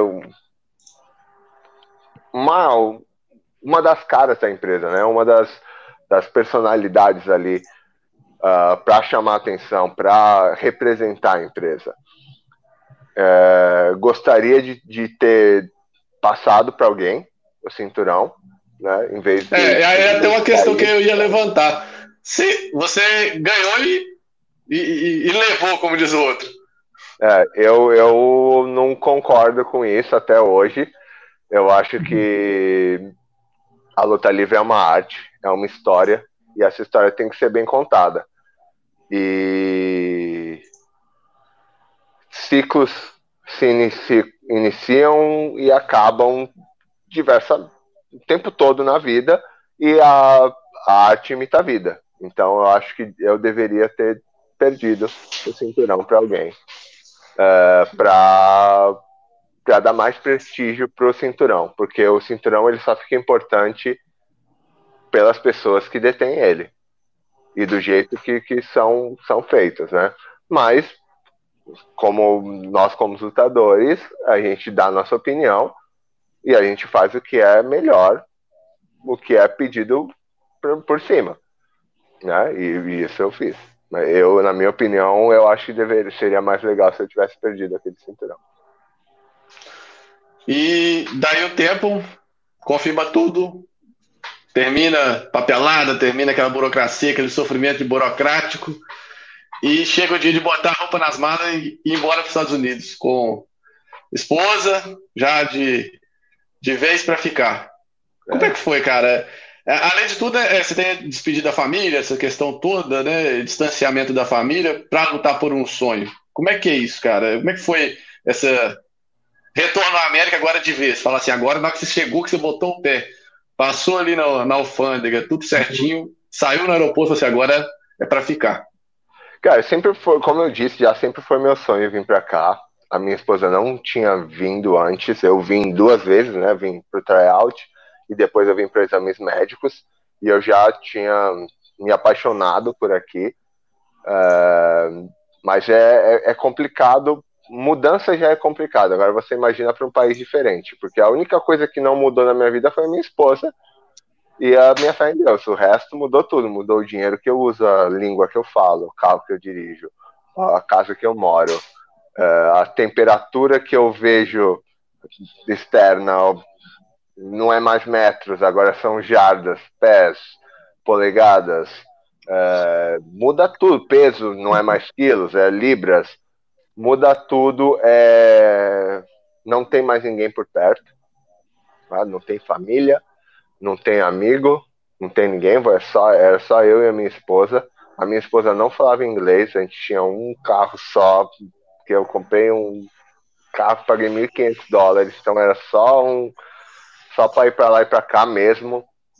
E foi complicado, mudar para cá foi complicado, porque nós latinos, a gente gosta de, de, de contato com pessoas, e apesar de ter muita gente aqui é, na Flórida, muitos latinos, é meio complicado, porque também tem muita gente que você não pode confiar. Então a gente chegou meio nesse receio. Porque quando você chega aqui, todo, a primeira coisa que fala é não confia em brasileiro. O que eu acho errado. E a gente acreditou nisso. Então a gente, meu, não quero papo com ninguém de brasileiro. E foi um começo assim, os primeiros seis meses foram muito, muito, muito difíceis, né? Ando bem pouquinho, tipo, só para sobreviver mesmo.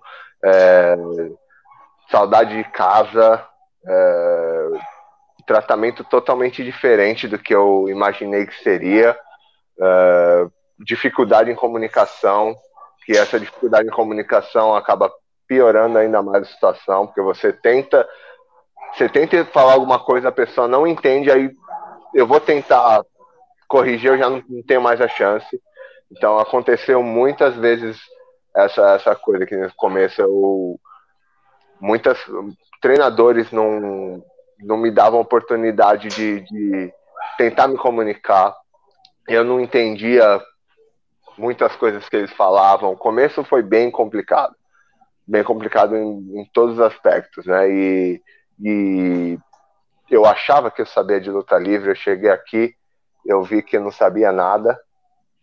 Alô, alô, tá funcionando? Oi, tá, tá ouvindo, tá ouvindo. Então, eu achava que eu sabia de luta livre, mas cheguei aqui, vi que eu não sabia nada, zero, zero, zero, zero, zero, zero, não sabia nada. E, e, como é que foi esse impacto é, de. Você acha que você não sabia pelas condições de treino, pela sua experiência que você tinha? O que, que, que, você acha que, que fez essa diferença do não sabia luta livre? É um conjunto de coisas. Primeiro, quando eu lutava no Brasil, eu lutava para mim. Eu não tinha essa noção de lutar pro público. Eu lutava porque eu, eu queria parecer legal, eu queria parecer forte, eu queria saber que. Isso ali no Orkut.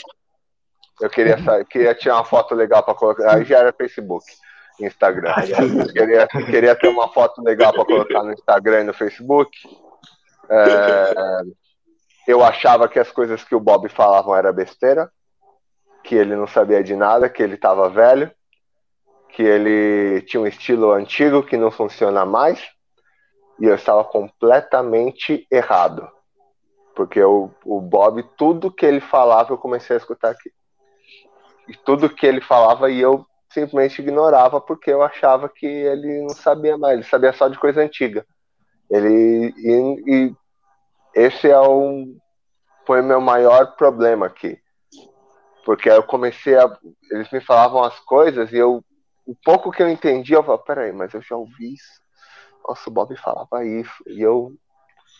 Caramba, e aí eu comecei a ver as coisas que eles me falavam aqui acontecer nas lutas.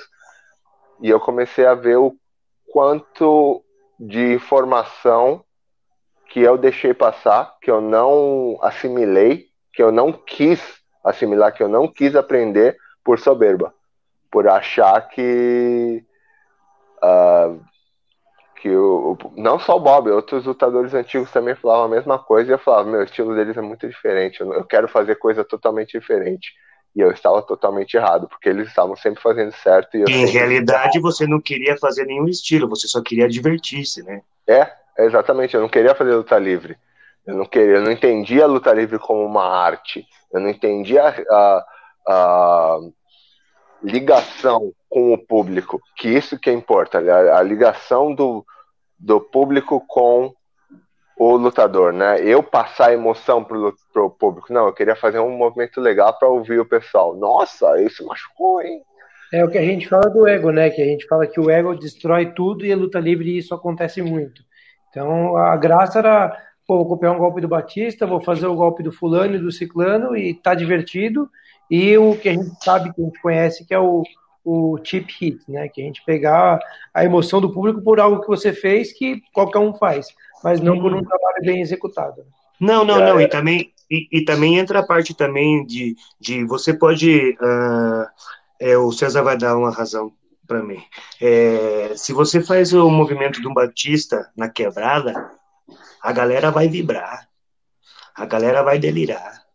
Mas se você fazer o movimento do Batista ou não fazer ele bem feito para pessoas que conhecem de luta livre, aí já é outro assunto.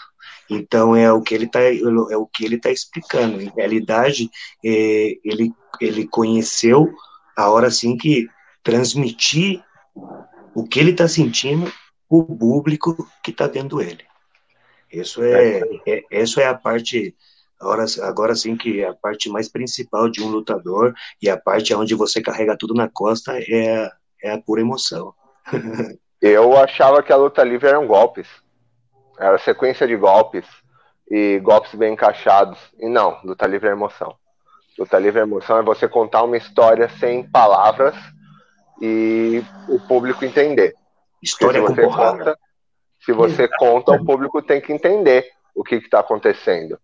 E outra coisa que eu achava também, eu achava que no Brasil a luta livre era devagar.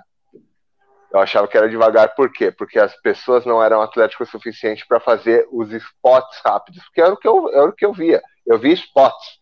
Nossa, olha que rápido, tum, tum, tum, E eu achava que a luta livre era isso. E a coisa que eu mais escuto aqui até hoje. Tempo, tempo, time. Vai devagar, vai devagar. Claro. Vai mais devagar, mais devagar. Só que tem as horas, tem as horas para acelerar, tem hora para ir devagar, claro. tem hora para acelerar, tem hora para ir devagar. Tem, é, é, saber essa diferença de quando você vai rápido e quando você vai devagar. E isso, e isso lo vas aprendendo com o público que vai, vai transmitido para você e ele mesmo pede para você ir mais rápido ou para você ir devagar. Sim, e isso é uma coisa difícil de sentir no Brasil, porque o público brasileiro, é, normalmente quando a gente vai fazer show, não é um público que assiste luta livre. Então, é, e quando a gente Difícil pega um público, transmitir. quando a gente pega um público virgem de luta livre que tá indo lá para assistir luta livre, é mais fácil de tentar entender isso, por exemplo, show de quebrada. É mais fácil de aplicar e entender essas coisas, porque as pessoas não estão nem aí pro golpe que você tá fazendo. Claro. Elas estão aí para para emoção, para elas não querem ver uma luta, elas querem ver uma briga. Claro. Elas querem ver emoção. E, elas querem ver pessoal, coisa pessoal. Claro. Por que, que o McGregor é um dos caras que mais chama atenção por aí? Porque ele faz a luta dele parecer pessoal. E é, ele, isso, onde ele aprendeu isso? Normal. Onde que ele aprendeu isso? Com a luta livre. Com a luta livre. É, é, é, legal a gente ver, ter, ter essa conexão, essa ligação de do que precisa ser feito, do que você precisa passar para as pessoas. E desde o começo da entrevista a gente ouviu muitas vezes você falar treino, treino, treino, treino. E a gente sabe que luta livre é o treino físico, sim, mas a gente precisa de preparo psicológico, a gente precisa de preparo com artes cênicas, a gente precisa de preparo com tudo. E aí vem a pergunta, é, pela experiência que você teve ao longo da sua vida, que você sempre foi atlético, sempre envolvido com isso, ou pelo menos por grande parte da sua vida depois de um determinado tempo. O que mudou? O que você treinava antes de WWE? O que você aprendeu a treinar e valorizar na WWE para se preparar fisicamente e psicologicamente? E para qualquer pessoa que queira entrar nesse ramo, que queira se tornar um lutador, ou que já é um lutador e queira melhorar, o que, que a gente consegue extrair de isso aqui é válido, isso é necessário? Qual, qual é o tipo de treinamento, independente do, do, do ramo, que você acha que a pessoa precisa ter? Cara, primeiro um treinamento físico é imprescindível, né? Uma que quando eu estou lutando com alguém, eu estou emprestando meu corpo para aquela pessoa e estou confiando que ela não vai me machucar. E essa pessoa está fazendo o mesmo por mim.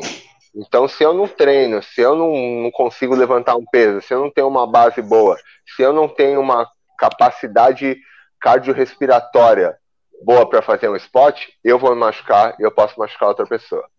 Isso é de suma importância, é treinar todo dia. Você vai ter que treinar todo dia. E não só o treino de, de força. Porque eu posso ir na academia fazer supino com 180 kg de cada lado, fazer terra com 300 kg e agachar com 200, mas vai chegar lá no, no ringue, eu não vou ter o gás. Vai ter uma hora que vai. E na hora que acaba o gás, acaba a força, irmão. Então é todo um treinamento que você tem que fazer diariamente. Não adianta você, ah, vou treinar três vezes por semana. Tudo bem, tem, tem vezes que eu treino três vezes por semana, mas eu não fico muito tempo assim. Eu estou sempre treinando para me manter mais saudável para a luta, para manter minha flexibilidade também. Não só para ficar grandão, para ficar forte. Eu tô lá para ficar, para ter uma, uma luta de qualidade. para o pessoal olhar e falar, eu consigo fazer isso. Não, eu não quero que o cara olhe lá e olhe meus esportes e fale, ah, isso eu consigo fazer. Não, eu sou diferente. Eu tô ali no palco porque eu sou diferente. Eu tô, tá todo mundo me olhando porque eu sou diferente. O William Regal ele tinha uma, uma, uma analogia muito legal que ele fazia sobre os lutadores, né?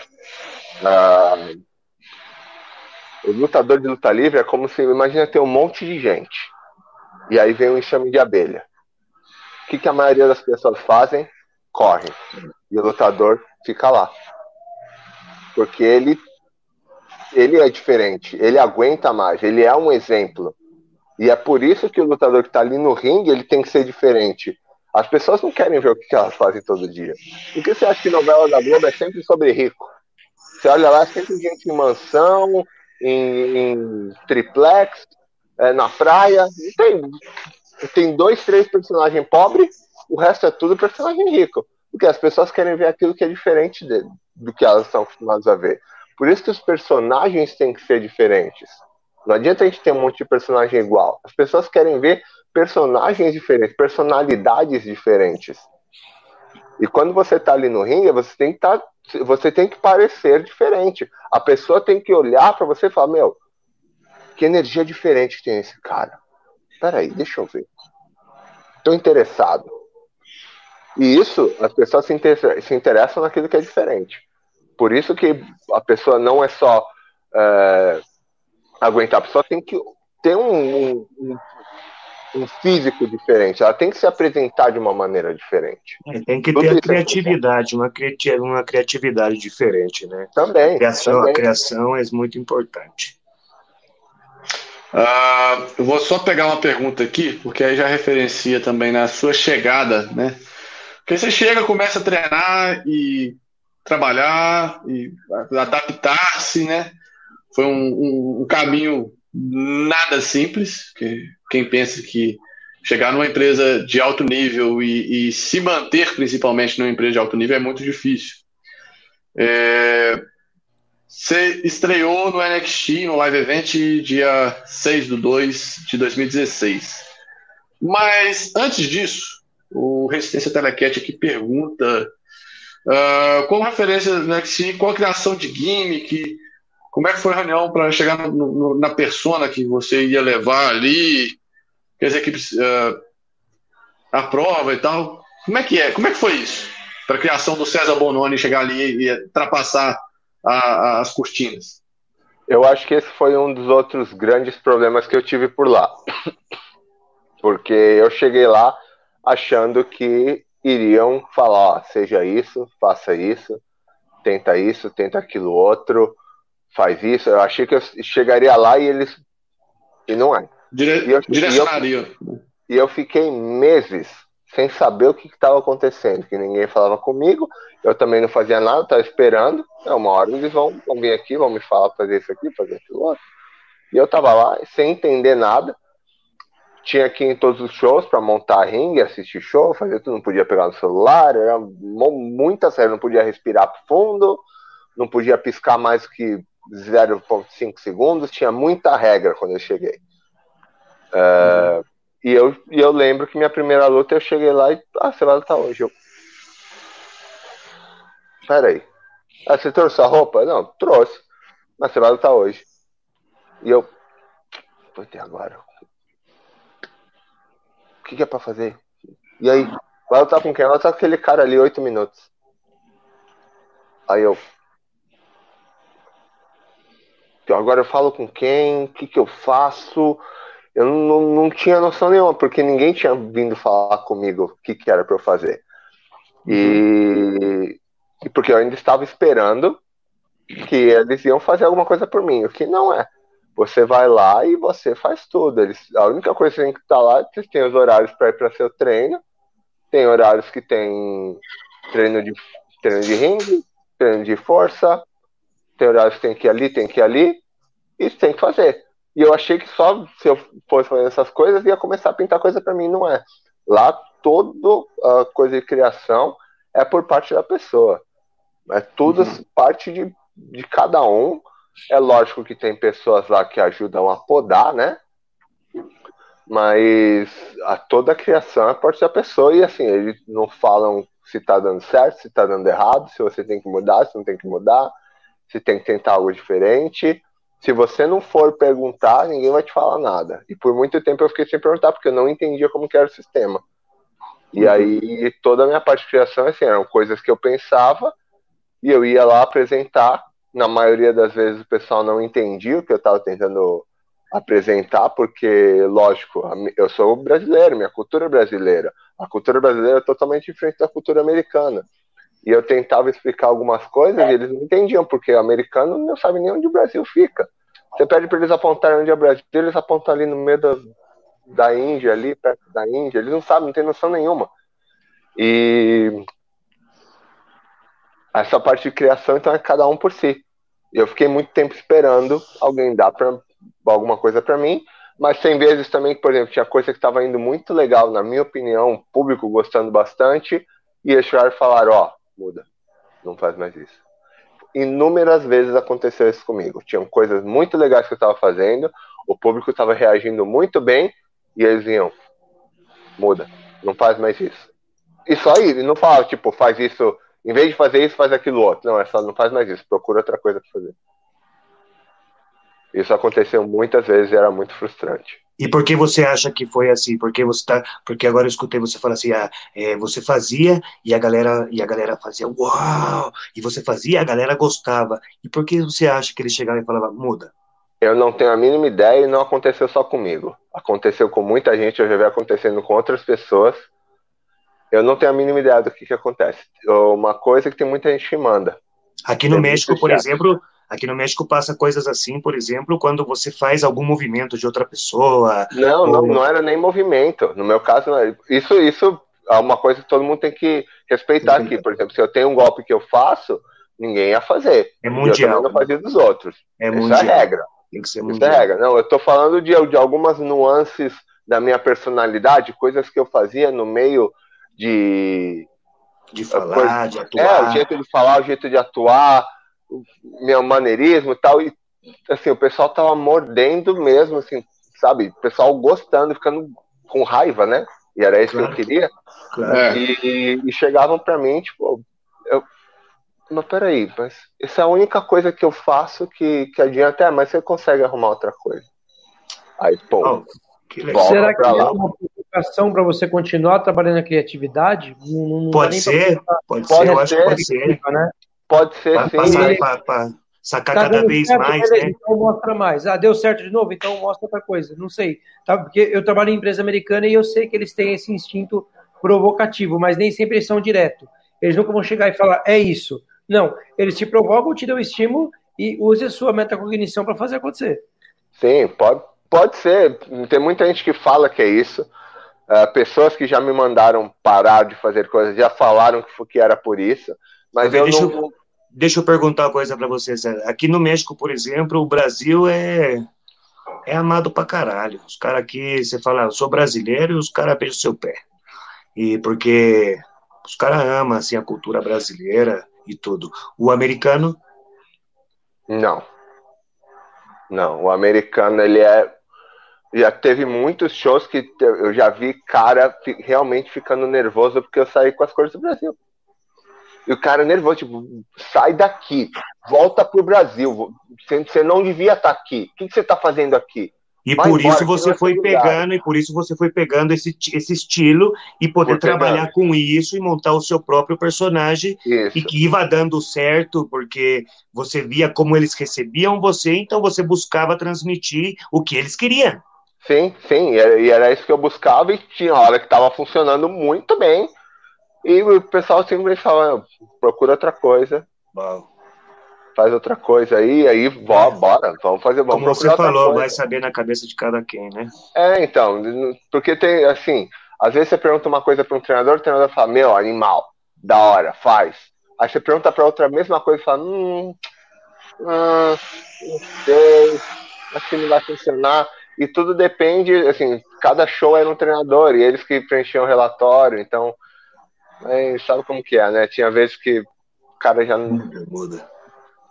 É, é, é complicado. É, é, muita gente, muita opinião.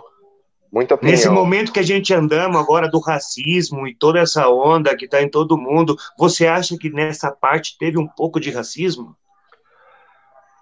Eu vou responder com uma pergunta.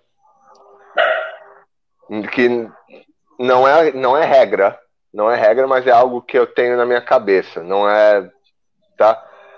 Quantos lutadores hoje na WWE que não falam inglês como sua língua materna, tirando os japoneses, estão na TV? É, quase nenhum. Nenhum em realidade. Eu é. entendo, eu entendo essa parte. Tá? É, não, não tô falando que Sim. essa foi o motivo de, claro, claro. de qualquer coisa, não precisa mas é algo falar. a se pensar. É algo claro. a se pensar. Claro. Por quatro anos e meio eu nunca vi ninguém, além de japoneses, que não, que não tem a, língua materna inglesa, né? Australianos, neozelandeses, é, britânicos. E por que você é acha mais ou menos, e por que, na sua visão como brasileiro na WWE, por que você acha mais ou menos, então, por que o mexicano pegou um, um, uma, uma parte grande da empresa, por exemplo? O México e tem. Sem falar inglês. O México ele tem uma grande tradição na luta livre, assim como os, os, britânicos, né? Os britânicos também têm uma grande tradição, os japoneses também.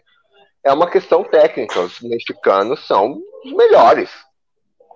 Não tenho o que falar. Os mexicanos são muito bons. Você acha então, Mas... você acha então que, é, que é mais assim, de que, por exemplo, é, se no país seu é, a luta livre também é, é, cultura, então aqui a gente respeita. Mas enquanto o seu país não é cultura, a luta livre, então você vai ter que respeitar um pouco ou esperar um pouco. Sim, sim. Ok. Mas, mas, também é uma questão técnica, porque claro. o mexicano está treinando a vida inteira. Então, meu. Claro, claro. Quando, é por isso quando que eu Andrade, são, quando são Andrade culturas. apareceu lá para treinar comigo. Claro, são culturas. Eu, eu, eu, treinando com ele, eu falei, meu, como é que ele sabe tanta coisa? É, sabe? Eu fui treinar com o japonês também, o japonês eu. Meu Deus! Como... São as grandes escolas, né? México. É tanto repertório enorme.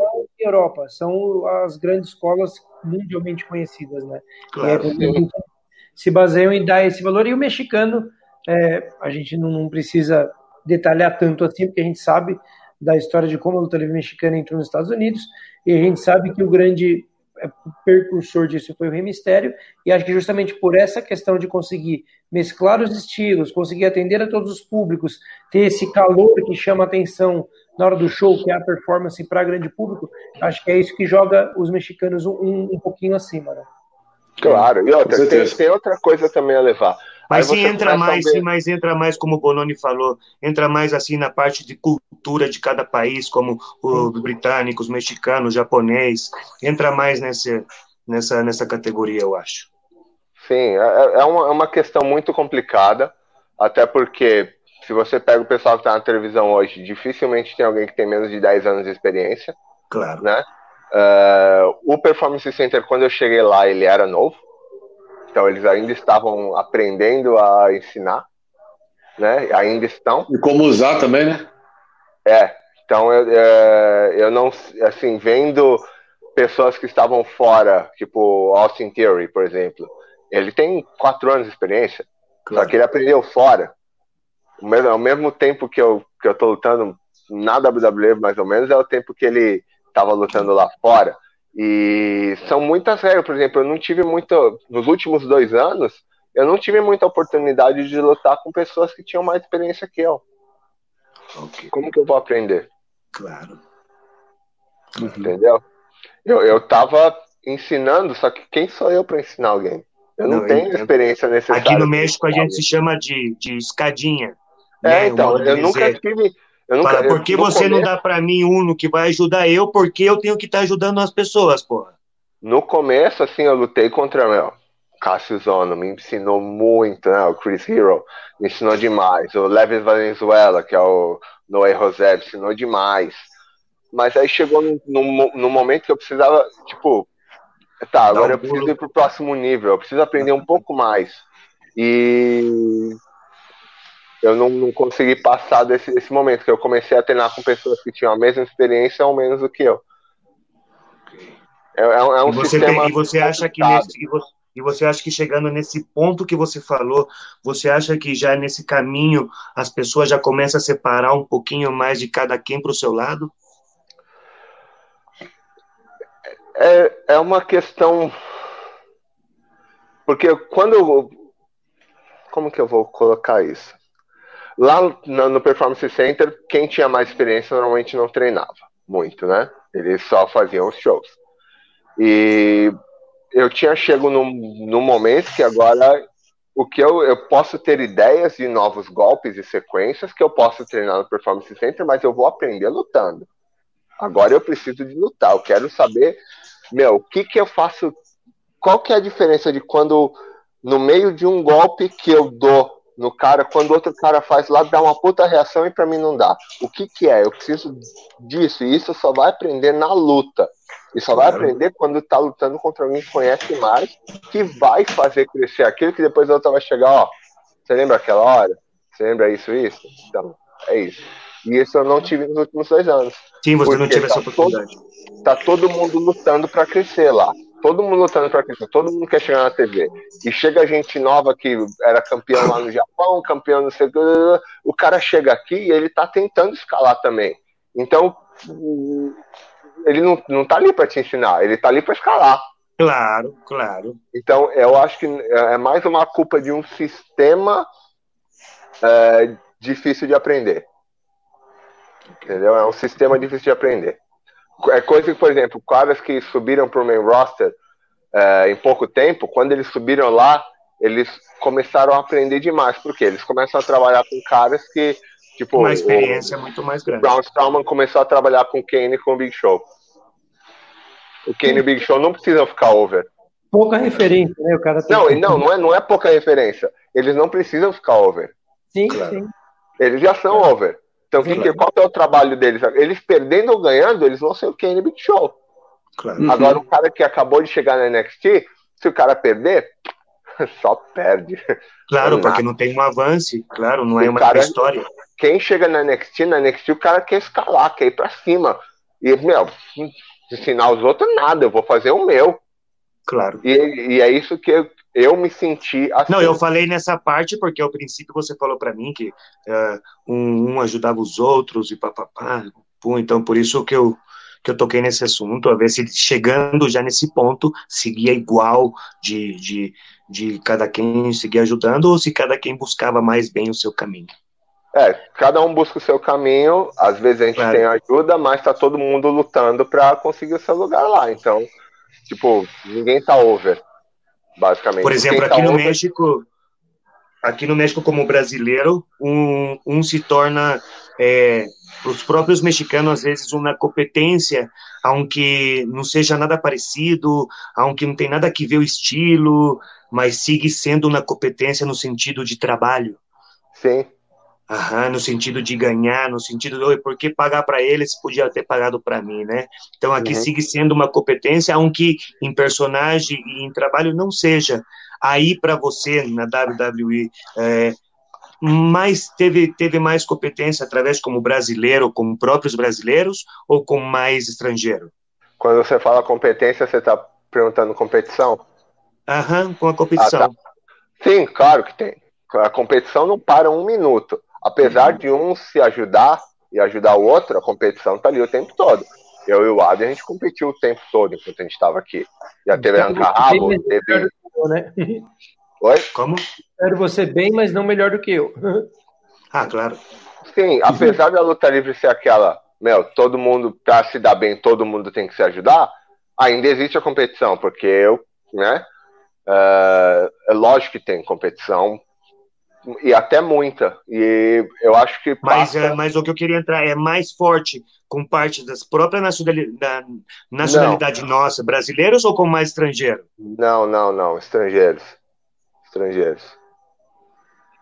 E pensando em todos esses assuntos, você até mencionou alguma coisa de frustração tal, porque está trabalhando, está fazendo e as coisas mudam e não tem um feedback que te guie, e tem essa questão de muita competição, muita. É, é, todo mundo tentando escalar, todo mundo tentando subir ao topo, você acaba, não posso, não posso afirmar que sozinho, porque sozinho a gente nunca está, mas de uma certa forma você tem que trabalhar extra além do que você havia imaginado.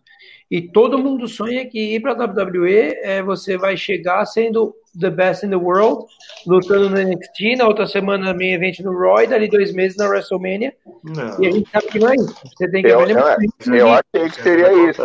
Eu, eu achei que seria isso.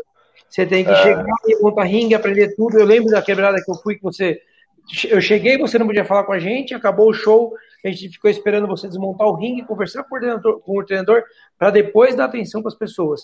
E aí a pergunta que, eu, que, que me fica é, é, é o sonho, é o que a gente sempre quis fazer, e a gente sempre ouve que a partir do momento que você está trabalhando com o que você ama, você não está mais trabalhando, você está curtindo. Isso consegue de fato acontecer aí? Isso, nessa experiência que você teve, nessa passagem que você teve, apesar de eu saber que você é muito grato pelo aprendizado que você teve. Você diria que algumas vezes o sonho quase se tornou um pesadelo e atrapalhou a sua caminhada? Uh, sim, sim. Várias vezes. Teve um momento, um período, até esse ano, um pouco antes de ser, ser mandado embora aí, eu estava muito frustrado. Até porque quando você fica muito tempo sem lutar, isso acontece quando você fica muito tempo sem lutar. Tudo vale a pena quando você sobe no ringue subiu no ringue, fez a luta, você esquece de tudo que você passa por trás. Você esquece que é cansativo três vezes por semana viajar duas horas, montar ringue, assistir um show que você não luta, desmontar ringue e voltar duas horas para o dia seguinte, nove da manhã, tem que estar pronto para treinar e fazer de novo essas coisas à noite. É, mas todo momento que você sobe no ringue vale a pena e eu ainda vou continuar pensando nisso o tempo todo. É, mas tem muitos momentos de frustração que você fala, meu, eu tô fazendo tudo, e aí tô apresentando ideias, ninguém nem olha minhas ideias. Ninguém nem olha, a gente tinha um sistema de vídeo lá que eu subia vídeo lá direto, ninguém, zero views. Zero views, não tem ninguém olhando, sabe? É, e são muitas pessoas, muitos treinadores para dar opinião. E às vezes você pergunta para um cara e o cara fala um negócio, o outro fala outro, um cara gosta de você, outro não gosta. É, tem momentos sim que o sonho vira pesadelo, mas em todo momento que eu subi no ringue eu esqueci de tudo. Uh, uma vez o Terry Taylor me falou de uma alusão, eu não lembro o nome do ator, mas ele falou que ele estava gravando um filme e tinha um ator novo e eles ficavam horas no trailer só esperando vir o take deles. Dava o take, vamos lá, fazia o take, e o cara começou a reclamar pra esse ator mais velho, tipo, meu, isso aqui é chato pra caramba, não aguento mais isso aqui. Ah, pô, isso aqui é chato. Aí o cara, meu, calma aí, você, você não tá aqui porque você, você tá ganhando dinheiro? É. Aí ele, é, tô aqui porque a gente tá ganhando dinheiro. Ele, é, a gente ganha dinheiro para esperar, porque para atuar a gente gosta. E é a mesma coisa eu subir no ringue lá, eu gosto. É, é, é, isso eu quero. Eu aguento todo o resto para poder subir no ringue. Claro. É eu aguento todo o treino, eu aguento montagem de ringue, eu aguento a politicagem, eu aguento o pessoal falando mal, eu aguento tudo isso para subir no ringue. Não, é, e isso é uma grande, isso é uma grande disciplina, enorme. Você vai fazendo o que você não gosta para ter os pequenos momentos de pequenos que você vira gosta. trabalho, vira trabalho. Tem momentos que vira trabalho, sim, mas a diferença é que você ainda tem a chance de subir lá e fazer o que você quer. Às vezes você está em um trabalho que você não faz nada que você gosta. Aí o que, que as pessoas buscam? Um churrasco no fim de semana, é, chegar na sexta-feira e tomar tudo. A gente lutador não. A gente lutador a gente espera o momento que a gente sobe no ringue. Claro. Aqueles, seja 5, 8, 10, 12 minutos, 15, isso vale a pena. Vale hum. tudo a pena.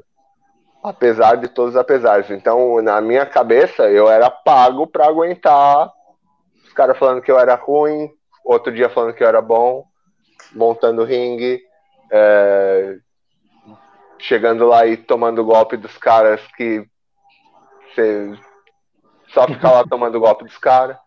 Eu ganhava, o meu trabalho era esse, o meu prazer era subir no ringue. Claro. Isso foi um trabalho mental que eu tive que fazer, né? O Irã está vivo, Irã? É. Não, eu tô vivo, tô vivo. É que a gente fica. Eu, eu fico parado é que, pensando, eu cara. E... Não, é que eu fico pensando, cara, no tanto de coisa, né? Que, que as pessoas não sabem. Que as pessoas acham que assim, não, chegou lá. É só alegria. Casa, Só alegria. Véi, chegou lá, é outro processo para se manter lá. É outro é, processo e, e assim. Uh, e nós... é mais difícil, talvez. É mais difícil e eu vou falar agora o porquê é mais difícil. Existe muita questão do respeito, né? Uh, se você uhum. não veio das Indies, se o pessoal não te viu lutando nas Indies, nem o público te respeita. Na WWE não, né? O público da WWE não te respeita. O... Os lutadores não te respeitam. Os treinadores não te respeitam. Tem independente, eles não sabem que eu lutava no Brasil. Eles chegavam uhum. para mim e falavam, tipo, eu ouvi já pessoas falando, é, mas pô, é, o pessoal chega aqui, tudo certo. Eu, tava, eu que tava ali dormindo em chão de posto e ganhando 50 conto para lutar. Mas o cara não sabe que no Brasil eu tava pagando 50 conto para lutar. Pagando roupa, é. gasolina, tudo. Pra... Eu, eu, e que eu era dos poucos que tinha carro, que a gente ia fazer um show no interior, montava, desmontava o ringue, fazia show e levava e, todo mundo para casa. E o carro sardinha, o famoso carro sardinha. É, com seis, sete caras dentro do carro. entendeu? Todo bem cheirosinhos. Isso que a gente já pulou uma, um, um, um puta de um pedaço, que isso nós quatro podemos falar muito bem, que é a questão de você conseguir chegar a ser um lutador. Porque não é o, o estou no ringue com uma roupa legal, eu sou um lutador. Você tem todo esse processo e assim, são dezenas de pessoas que desistem. Eu, nos tempos que eu trabalhava de treinador da BWF, meu, mas muita gente passou pela, pelo treino e nunca mais apareceu. Meu irmão começou a treinar comigo, você nem conheceu meu irmão. Meu irmão começou a treinar comigo e parou, você não tinha nem começado a treinar ainda. Porque é muito pesado. Então, é, é uma somatória de quebrar barreira dia após dia, desde o primeiro dia de treino, para quando eu chegar num nível desse, é, não é missão cumprida conseguir a WWE, não. A sua missão é dia após dia fazer a coisa girar, porque senão você perdeu. Sim, e, e tem várias outras coisas em jogo também. O roster estava inflado, tinha muita gente, tá? Não era pra... o próprio o próprio NXT, né, é, o NXT é, como um todo, né? Não só quem está ao vivo, quem está na programação, ele é muito inflado, tem gente de toda parte do mundo. Muita gente, muita gente. E é muita gente, é muita gente boa, tá? Tem muita gente boa, demais. E não tem espaço suficiente, velho. É. é. É, complicado, é complicado. E às vezes o próprio sistema acaba te escondendo do lado. Eu tava tendo umas conversas com outras pessoas aí que ainda estão na companhia, que já saíram, voltaram, e eles falaram que o sistema é complicado. Se, eu sou um cara assim, eu, eu, eu sou company guy, né? Então eu entrei na WWE, eu não falava com ninguém que não, não era da WWE, porque eu represento a WWE. A mesma coisa a BWF, porque eu estava na BWF, eu não trocava ideia com mais ninguém de fora da BWF. Quando eu trabalhava na minha na, na, outra empresa que eu trabalhava lá, não falava com ninguém dos concorrentes. Eu sou o cara da companhia. Eu sou confiável. E mas isso não me trouxe nenhum respeito, não me trouxe nenhum benefício. Entendeu? Então, nesses quatro anos e meio, eu não conheço ninguém. Eu não conheço ninguém. E essa confiança que o pessoal tinha, que sabia que eu não ia fazer nada de ruim, só me colocou de lado. Pô, esse cara aqui, ele nunca vai dar problema. Então, beleza. Deixa ele aqui. Dá uma lutinha aqui, uma lutinha ali. Faz isso, faz aquilo. Se pintar alguma coisa boa, ele tá ali. Mas esse, esse outro cara aqui, a gente precisa fazer alguma coisa com ele, porque senão ele vai embora. Entendeu? Isso é uma coisa que acontece. E isso é uma da. Eu, eu, eu acho que é um dos pontos que pode ter acontecido comigo falta um pouco de, de, agressividade, que eu tentei às vezes, que, não agressividade, mas eu já vi gente sendo muito ruim aqui. E eu tentei fazer algumas coisas que eu não, eu me arrependo, eu já dei de, de bundão aí com, com os treinadores, e que na hora eu falei, meu, olha, eu tava criticando o cara ali, tudo bem que o cara fez e deu certo, mas eu tentei fazer a mesma coisa e, assim, não, não, não combina comigo. E se, e se eu precisar fazer de novo, eu não vou fazer.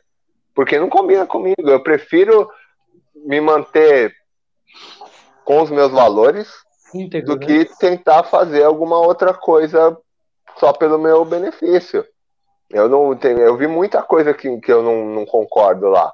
E é o sistema, o negócio como funciona. O livre no México também deve ser diferente. No Japão não é diferente. Não, no Brasil não é diferente. A, a... Quem não é visto não é lembrado. Tem a, a velha didática, né?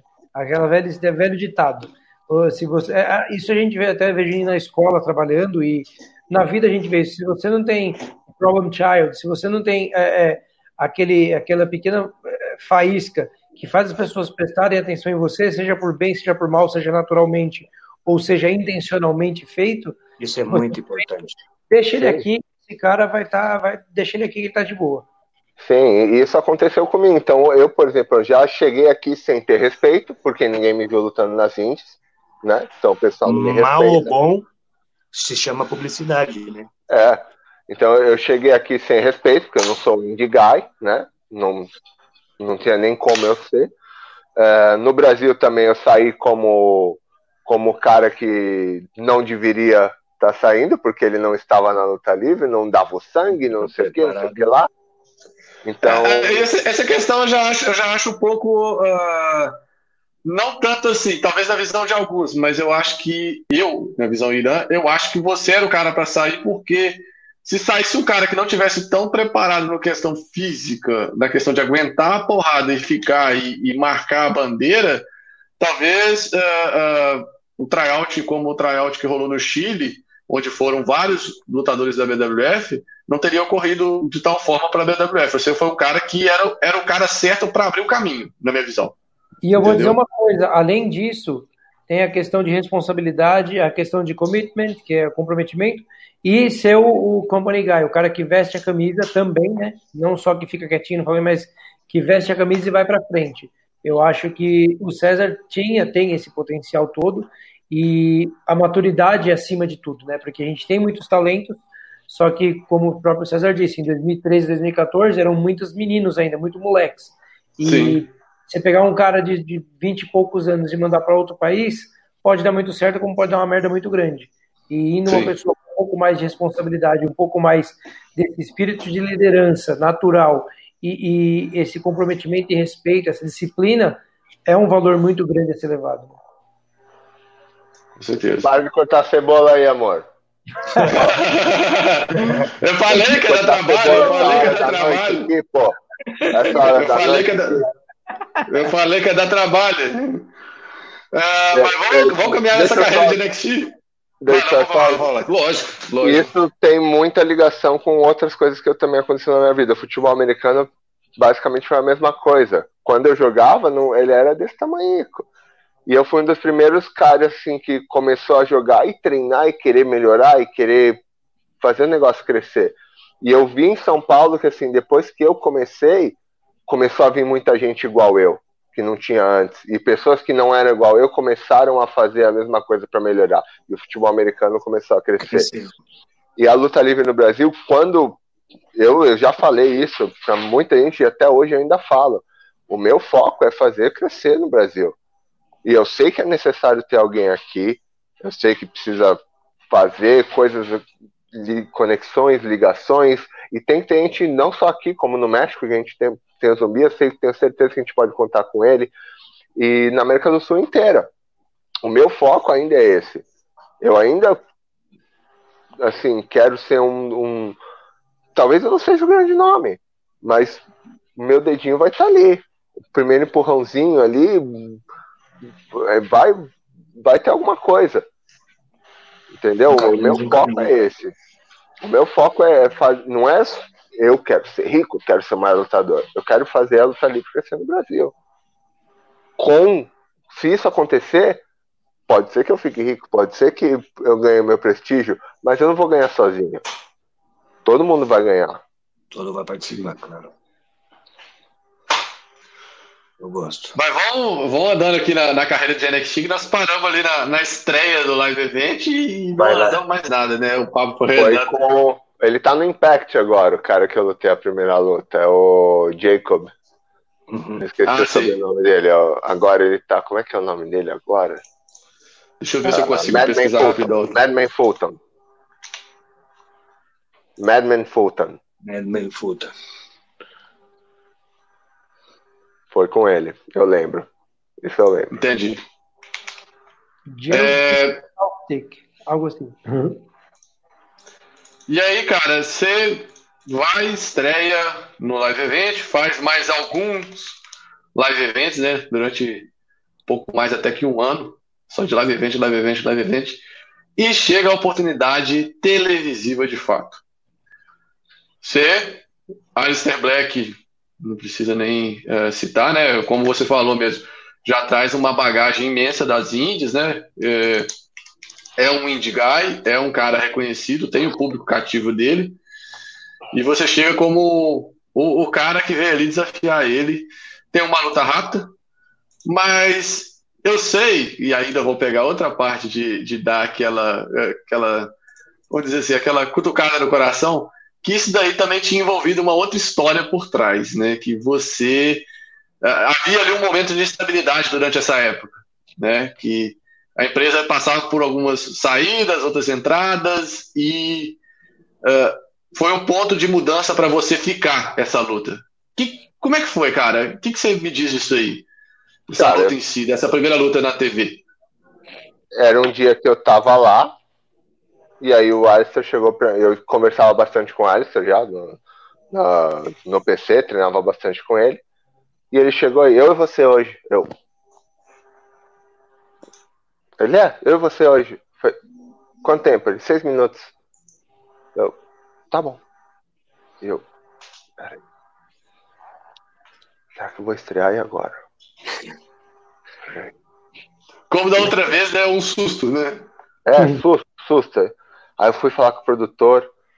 Aí perguntei como é que vai ser ele. Não, você não vai ter entrada, você vai estar no ringue vai ser assim, assim, assim, tal, tal, tal. Marca com ele a luta lá. Beleza, marquei a luta. E foi animal, foi emocionante pra caramba estar lá. Eu tava nervoso, claro. Tava bem nervoso. Mas eu tava sempre na minha cabeça assim: eu vou fazer devagar, vou fazer o melhor, vou fazer o cara parecer um matador, porque esse é meu trabalho. E foi o que eu fiz. Aquele dia foi exatamente o que eu fiz. Eu deixei o cara parecendo um matador. Uh, na hora que eu saí, tava o meu, o, meus treinadores estavam assim, ó. Aí eu. E agora? E eles. O que, que eu fiz de errado, né? O que, que foi aquilo? Aí eu. Foi demais. Eu nunca esperava isso de você. Que Só que nesse momento eu já estava desabando porque eu, naquela época, eu ouvia muito mais as pessoas que falavam mal de mim do que as pessoas que falavam bem. Então eu estava só ouvindo as pessoas. Ele nunca vai lutar na TV, ele não vai nem chegar a esse ponto, ele não merece estar lá. Hum, eu, eu ficava ouvindo todas essas coisas. Então quando eu fiz a luta, foi meio que um, um cala a boca. E e ainda eu saí com, com os treinadores falando isso para mim, e eu, eu ainda não tinha entendido o que, que eu tinha feito de bom na luta. Mas aí uhum. o, um dos treinadores me chamou de lado e falou: Meu, amanhã é dia de demissão, eu ia te mandar embora, mas eu não vou te mandar mais embora porque o que você fez se mostrou que você tem muito potencial, coisa que eu nunca tinha visto antes. E eu preciso que você mostre mais disso. E aí foi que eu desabei mais ainda, né? E eu, e eu não sou um cara que chora. É de verdade, não sou um cara que chora. E essa vez eu chorei igual criança. E aí foi quando eu comecei a entender como eu fiz alguma coisa e eu consegui entender o que, que eu fiz, foi quando eu comecei a, a dar uma melhorada mesmo. E aí foi quando eu realmente tive a oportunidade de lutar com pessoas que tinham mais experiência. Porque aí ele, coloca, ele fala, beleza, agora eu posso colocar eles com o cara que tá na TV, que ele não vai machucar ninguém que tá na TV. Aí eu comecei a lutar com o Chris Hero, comecei a lutar com o Noé José, comecei a lutar com o Alistair, lutei bastante com o Alistair também. E aí eu, eu lutei com o, com o, com o Drew, lutei com o Andrade, uh, fui lutando com esses caras que tinham muita experiência e eu fui aprendendo bastante. Lutei com, com o Demo, né, o Killian Den também me ensinou demais. Uh, eu tive essas oportunidades durante esses primeiros dois anos de lutar e que foi realmente quando eu comecei a, meu, eu sentia que eu estava melhorando. Eu sentia que eu tava melhorando demais, assim. Foi, foi, bem, foi uma época bem legal, porque eu tava tendo bastante oportunidade de aprender. Vai lá. É, eu, eu acho que isso aí é uma. É, a gente parar para pensar na, na, na, questão do aprendizado e do treinar os ouvidos, que a gente pouco treina os ouvidos, né? A gente quer fazer o nosso, a gente quer mostrar o nosso, mas às vezes a gente tem que parar, ouvir, entender o que está sendo pedido, não só dos treinadores, como do público, como de quem está do seu lado. Porra, ouve, filtra tudo que você tem de informação, vai te trazer um aprendizado, né? Mas e... isso é muito difícil de fazer, Igor. Isso é muito Sim. difícil, porque é Sim. é muita coisa ao mesmo tempo, ainda mais de aprender a escutar o público no meio da luta. Porque você tem muita coisa para pensar. E, e, eu, o meu jeito de lutar antes era marca 100% da luta. E isso não me dava tempo nenhum de entender o que estava acontecendo, de entender o que estava acontecendo, nem desfrutar, de entender o que estava acontecendo. Era, é, tem que fazer isso, depois isso, depois isso, depois isso. E a mágica, tá, tem que fazer isso. Sim, tipo, agora faz isso. Vê como é que fica. É, agora um, faz isso. Mais, né? Não é? é mais isso aí, né? Entre o menos é mais e a primeira luta com o Alistair Black você fez praticamente o mínimo só que você mostrou potencial no mínimo. Não foi fazer 450 spots e falar, nossa, que foda, o cara sabe voar. Sim. Não, não. E aí, a partir disso, as lutas que eu comecei a entender essa parte de escutar foi as lutas que eu peguei com, com os caras mais experientes, o Killian Dan, com o Chris Hero, que eles faziam assim. Pom, pom, pom, eles estavam no chão, eles, tá, agora faz isso. Aí eu ia e fazia. Ele, ah, agora fica quieto. Fica escutando, daqui a pouco eles vão fazer isso. Caramba, é mágico, velho. Funciona mesmo. Olha só, eu lembro que teve uma vez que eu peguei o Larry Valenzuela e eu tava lá, né, uma chave nele, macetando e gritando, e gritando, ah, cala a boca, isso aqui, isso aqui. Ele, cala a boca. E eu gritei, cala a boca. Ele, não, eu falei pra você, cala a boca. E eu calei a boca. Aí no que eu calei a boca, o pessoal começou a fazer barulho. Porque o pessoal tava todo mundo vendo eu fazer e eu não tava dando nada para eles. Ele falou, cala a boca fica quieto. Aí eu. Aí o pessoal começou a fazer barulho, começou a reagir, começou a reagir. Ele viu? Agora a gente vai. E aí essa, eu começava a aprender realmente a, a arte da luta livre. Né? Que é a gente passar, fazer o público ser parte do show. Muito importante. E aí, cara, é, todas essas evoluções, você estreia no mês seguinte. Você já ganha a primeira luta, Andrade. É, é Andrade. tem uma história legal, essa aí. É, ué, pô, estamos tá, aqui para ouvir, né? Tá, não, era para ser eu. Não era para ser eu. Não, não ah. era para ser eu nessa luta. É, mas me colocaram lá porque eles já sabiam que não iam, eu não ia ter é, o boom, nenhum talvez. storyline próxima. É, não ah, ia tá. ter nenhum, nenhum push depois disso. Era, era pra ser outra pessoa, aí mudaram de última hora. Tava eu e o cara assim, quase pronto, e falaram, não, agora vai você. E foi eu não segui uma regra que eles falaram que tinha que fazer, mas porque eu quis mesmo, eu sabia que, eu, que eu estava fazendo, mas eu quis fazer outra coisa. Mas foi legal, foi, o resultado foi bom, foi, foi bacana, me deu aí um. Só do, né, de ter o público brasileiro interagindo, o pessoal já meio que abriu o olho, né? O pessoal da WWE. Porque ele viu que, pô, é, tem gente. Porque eles não têm noção do tamanho do Brasil, cara. Não, imagino. E aí, cara, você ganha do Andrade, todo aquele ritmo, e aí continua aparecendo, continua fazendo mais coisas. E aí, em 2017, você é coroado numa votação online como Future Star of NXT, ou seja, no bom português, a, a pé da letra, o, a futura estrela do NXT nomeada em 2017, por votação popular, por, pelos é. fãs votando em você.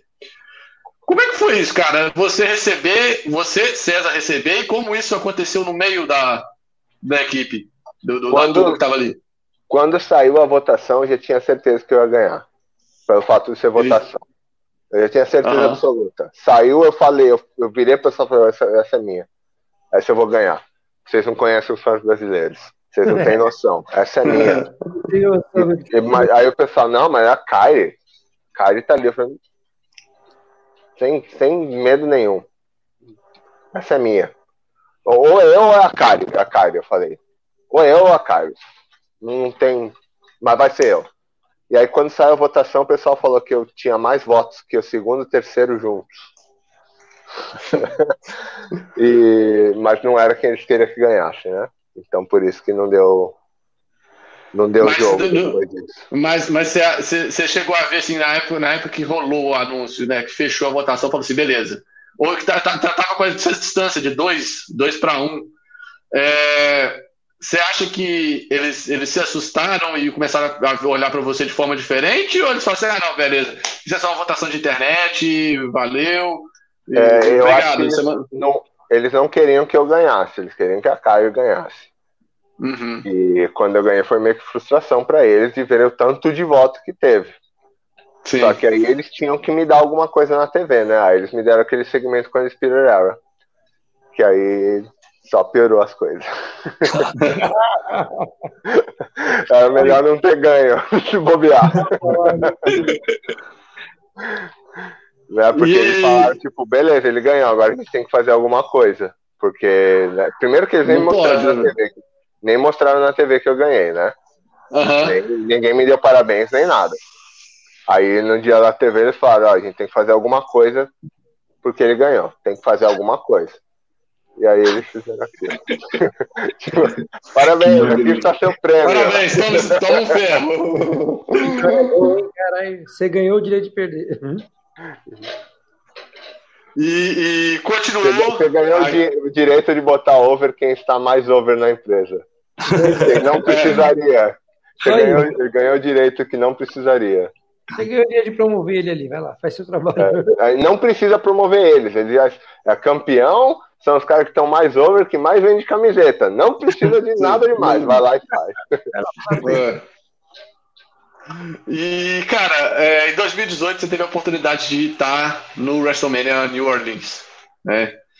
No, no- toda a WrestleMania Weekend, toda a questão que alguns fãs do Brasil já tiveram, né? Já tiveram essa oportunidade, mas você dentro do ambiente ali na, no por trás do, do acontecimento, como é que era pra você, cara? Você, você andar ali e, logicamente, no, no, no Performance Center, algumas vezes você já via caras grandes ali entrando, saindo, treinando, ah, fazendo alguma coisa, se não trabalhando alguma coisa com vocês.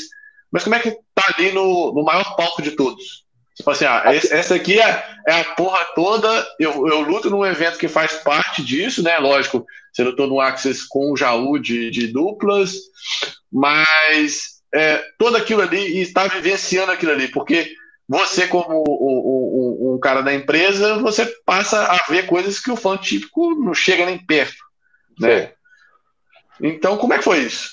Cara, eu e o Adrian, nós fomos pra essa WrestleMania com a mentalidade tipo, meu, competição, né? Como se fosse uma, uma maior competição do ano, focado, vamos lá, que a gente chegou lá, é festa, velho. WrestleMania é festa. Festa, festa, festa. É todo mundo festa, festa o fim de semana inteiro. É ritmo de festa. Não é. Eu, e eu achava que era, meu, é ritmo. de- Tem que ser tudo certinho. Não, é ritmo, não é. Ah, é WrestleMania, WrestleMania, cara, que é o melhor fim de semana do ano. E. Vê todo mundo lá, todo mundo. Não, eu, eu ia dormir cedo. Aí, pessoal, todo mundo no bar, trocando ideia, conversando, sabe, um monte de lenda lá no hotel, gente de tudo quanto é canto. E é, é, é, é um, é totalmente diferente. É totalmente diferente do que eu imaginava que seria. É muito, muito legal. O fim de semana inteiro é muito legal. Lutar no Extras é a pior coisa que existe. Mas é bem legal. Lutar no Extras é tipo lutar na, na, na- nos animes. Nos animes, né? Todo mundo tá vendo outras 300 coisas, mas ali. Não, não, beleza. Vai lá, vai lá lutar no ringue ali, vai lá, você tem 15 minutos. Vai lá, 15 minutos. O John Cena tá ali do lado tirando foto. Você é só um detalhe. Parabéns. Vai, 15 minutos. Eu lutei 13, saí 2, tomei comida de rabo. Ainda é pra você ficar 15 minutos lá. Por que você não ficou 15?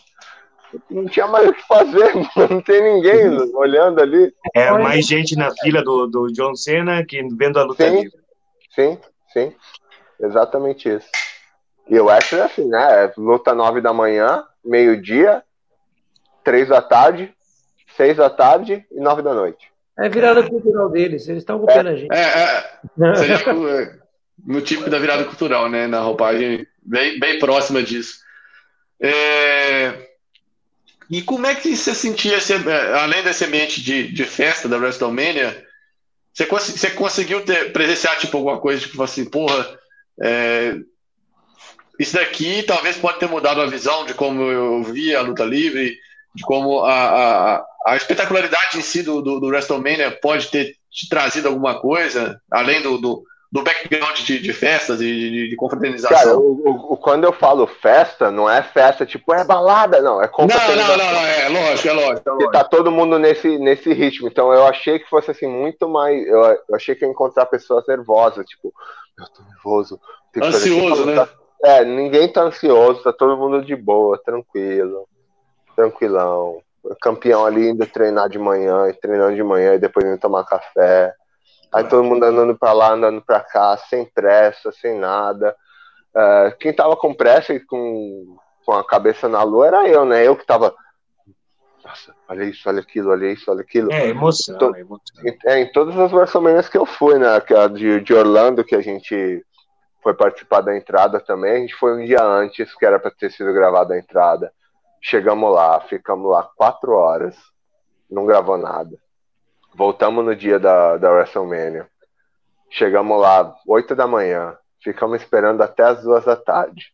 E nada. Foi gravar só às seis da tarde, quando já tinha começado a WrestleMania que a gente foi gravar.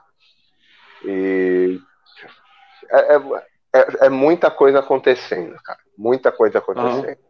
É, um, é um negócio de um tamanho, não dá para entender como que eles conseguem organizar.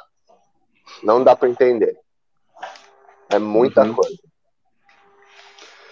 É, realmente, a gente faz os eventos por aqui, né? Eu, na época também que trabalhava, já era bastante coisa pra gente, né? E, e você pensar, a gente tinha um público até não tão grande e, e nem, nem próximo de, de, disso, né? Mas você pensar um evento para 80, 90, 100 mil pessoas, Nossa. assim, dentro do, dentro do estádio, né? Fora todo o ambiente externo, que tem gente que vai e não vai para o WrestleMania, vai para outros eventos. É, é muito, é muito, é muito grande e, e fica difícil mesmo de, de, comparar com alguma coisa, né? Sim. É... é legal, é legal, tipo, a, a, gente acordava e ia pegar alguma coisa para comer, tinha um monte de fã, e tinha fã que conhecia, isso era legal. Isso era bem legal. Pô, o cara tá me reconhecendo no meio de Randy Orton tá ali do lado. Uh, Nia Jax tá ali, o cara tá me reconhecendo pedindo pra tirar foto comigo, pô, isso é, é legal, é bem legal. É um enorme, cara. E, e, e, das pessoas que você, que você encontrou de bastidores, não só WrestleMania, mas também Performance Center, é, lutadores, caras que que realmente tem um renome. Qual deles, assim, você pode falar assim, pô, esse cara, ou ele deu uma palestra que foi foda, ou ele chegou num treino nosso e falou assim, pô, esse aqui, que foi um toque que o cara falou assim, pô, você falou assim, esse cara eu admirava ele no ringue como fã, mas hoje, trabalhando com ele aqui, estando uh, na convivência com ele, eu admiro ele também como pessoa. Todos os caras do main roster que apareceram por lá é um assim, a explodir a cabeça, porque é tão diferente de tudo que a gente aprende no Performance Center, o que fazem no, no Raw e no SmackDown, que você fala, não é possível que é a mesma empresa. Não é possível. Uh, eu trabalhei com o Sincara, o Sincara estava se recuperando, né?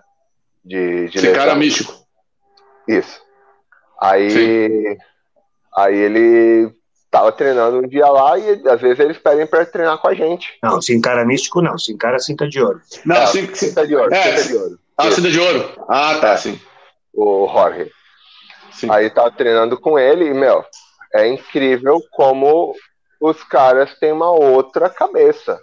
Outra cabeça. E ele te ensina coisinhas mínimas que faz toda a diferença, coisas que não funcionam fazendo na NXT, tá? Que eu já falei, ele me ensinava as coisas, meu, vou fazer isso. Ele, não, nem faz, né? Isso não adianta. O público é outro, os lutadores são outro aqui, você tem que ficar forte, você não pode fazer nada que, que te deixa fraco. No main roster é outra coisa. E fica relaxado quando você subir pro main roster lá, é tudo bem diferente. Ele assim, me ensinou muito. Teve uma vez que o Randy Orton apareceu lá para treinar também. Eu fiquei assistindo ele treinar com outro cara e, meu, outra coisa também. Você vê por que, que o cara realmente é bom. O cara não fez nada o treino inteiro. Só ficou fugindo e de vez em quando dava um soco e eu ficava assim, ó. Caramba! Como, como que pode o cara fazer tão pouca coisa e tudo que ele faz tem um, tem um porquê? É incrível. Tudo que ele faz tem um porquê e você entende na hora que ele faz. É, Kane já apareceu lá também, meu, foi animal, cara manja demais. Toda vez que o John Cena aparecia lá e falava com a gente também era. Meu, você vê cara totalmente diferente. O... Aí teve caras fora da luta livre também que apareceram lá, que a gente aprende e ensina bastante também, né? Eu, eu tive bastante oportunidade, foi bem legal. Eu lembro que o Kane, quando uma das vezes que ele foi lá, você estava lesionado, né? Você ia treinar com ele e acabou não tendo a chance, né? Eu estava quase saindo de, de, tava, faltava uma semana para eles me liberarem. E aí ele ele estava subindo no ringue, eu já apareci do lado. Aí eu tava só, tipo, pegando na corda assim para subir, aí veio meu treinador, você não pode. Eu sei que você queria, mas você não pode. Tem moleque. e aí, cara, uh, a gente vai caminhando, vai caminhando, vai caminhando e chega essa fatídica hora, né? Onde o, a gente entra numa condição de, de pandemia mundial, né? Uma coisa totalmente inexplicável, inepensável por todo mundo que estivesse vivendo há um ano atrás. A gente não sabia que a gente vivia o que a gente está vivendo hoje. E aí vem uma série de demissões caindo, todo mundo. Eu até lembro de uma, de uma, de uma entrevista que eu vi do Angel Garça, né, do, do Garça, que ele fala que ele estava com o celular, uh, a única, única coisa que ele deixava do celular apitando era o SMS. O SMS era o que notificava ele de, de, de alguma mudança. E aquela tensão e tudo. Cara, entrou, ficou quatro anos, aprendeu pra caralho, e chega aquela informação, pô, fui demitido. Lógico, não é, não é nem que se pensar que seja outra coisa, é como se o mundo desabasse, né? A sensação é perfeita do mundo desabar nos seus pés e falar assim, porra, o sonho que eu tô lutando, tudo que eu tô lutando aqui, tô fazendo, e buf, foi embora. É, que, que você. Eu não, eu não quero saber o que, que você sentiu na hora, porque isso é, é, seria muito fácil a gente falar. Mas o que, que você, você falou assim, depois que passou um, uh, três, quatro, cinco, seis dias, uma semana, e não tinha mais performance center, não tinha as coisas, você falou assim, pô, e agora. Uh, como, é, como é que vai ser as coisas? Como é que, como é que isso tudo se encaixou na sua cabeça, né? Porque falar só do, do, do SMS ou da, da, informação de chegar a ligação e falar assim, tá demitido, é, seria algo muito simples, mas como é que foi essa, esse processo, né? para chegar nessa, nessa frente? Então, uh, já estava sem performance center desde fevereiro, né? Então fazia muito tempo Sim, desde, que já desde, treinava. Desde, desde o início da, da instauração da pandemia, né? É, até um pouco antes disso, porque eles estavam né, já preparando o performance center lá pro, pro WrestleMania já. Uhum. Uh, então já estava sem performance center, isso acho que foi eu já estava até de saco cheio de treinar aqui em casa já na, na época. E a gente estava fazendo algumas atividades, tipo gravando vídeo, mandando. E estava tendo um torneio de promos, né? E eu lembro que, sim, os juízes iam olhar as promos e iam decidir quem ganhasse ia pro final, tal. E eu tava empolgadaço, meu, eu tava com um monte de ideia de personagem novo, fiz mó cenário aqui, troquei roupa, cortei o cabelo, fiz um monte de coisa para fazer a promo. Fiz a promo, eu acho que foi a melhor promo que eu fiz na minha vida. Assim, uma promo muito boa, eu gostei de ver, estava muito feliz. E aí eu falei, beleza, essa aqui, ó. Aí o cara fez a promo dele, promo boa também, mas eu falei, na moral, a minha tá melhor. E eu normalmente não, não acho isso. Normalmente eu acho que eu, tô, eu sou pior que os outros. Mas aquela lá, foi, essa aqui tá demais. Muito, essa aqui não tem como. Ninguém vai ganhar de mim. Aí chegou no dia que eles iam votar, eles votaram e o cara ganhou. Beleza. Aí eu continuei fazendo promo como se ele tivesse ganhado e envolvendo toda a história dele com a pessoa próxima que ele ia lutar. Outra promo maravilhosa também. E né, ele tinha a oportunidade de voltar pro torneio se a promo fosse boa. Não voltei, não voltei pro torneio. Aí eu peguei e fui olhar no vídeo, né? Pra ver se alguém tinha visto. E ninguém tinha visto minha promo. Então votaram na minha promo sem nem olhar. Né? Então isso eu fiquei, eu já estava frustrado por causa de tudo que tinha acontecendo, isso eu fiquei mais frustrado ainda. Né? Porque ninguém nem olhou, nem deram atenção. Aí era uma terça-feira, eu estava muito, muito, muito chateado. Eu acordei chateado e eu comecei a orar, orar, orar, orar e pedindo para Deus falar comigo. Comecei e Deus não falava. Foi pro meu, foi pro banheiro. Na hora que eu vou pro banheiro, um amigo meu me liga. Faz dois anos que eu não falo com esse amigo meu. E esse meu amigo, ele tem um dom. Ele é, ele é pastor. Ele tem um dom excepcional de profecia. Fazia dois anos que eu não falo com ele. Ele mora em Londres e ele me ligou de manhã do nada. E aí ele perguntou como é que tava o trabalho. Eu falei, meu, tá ruim, tá assim, assim, assado, tal, tal, tal. E ele falou pra mim, ó, eu, faz um tempo aqui que Deus tá me incomodando para falar com você, mas Deus tá fechando uma porta, se prepara aí. Deus tá fechando uma porta, pode ser seu trabalho, não sei o que que é, mas Deus tá fechando uma porta, mas fica tranquilo que no, no caminho aí, é, quando vocês colocar no, em submissão total a Deus aí, ele vai cuidar do seu caminho. E aí o dia seguinte aconteceu. É. Então, sinistro. Foi, foi sinistro. Então quando eu já fiquei o dia esperando a ligação, mas tipo, já esperando a ligação. Eu não estava esperando se ia me ligar. Eu já estava esperando a ligação. Quando, mas, né? É, tava só esperando quando. E aconteceu, o cara ligou e eu falei, tá, beleza. Falei, meu, não quero nem tomar seu tempo. Eu imagino que seu dia tá horrível. Não deve ser nada fácil mandar alguém embora. Você tá tendo que mandar mal galera é, relaxa, faz lá o seu, só, meu, só espero que você lembre de mim no futuro. E ele, beleza, sem dúvida, não tem que falar de você, a gente vai lembrar tal. Beleza. E aí foi, foram uns dias difíceis, porque não é simplesmente uma, meu sonho que eu tô perdendo, né?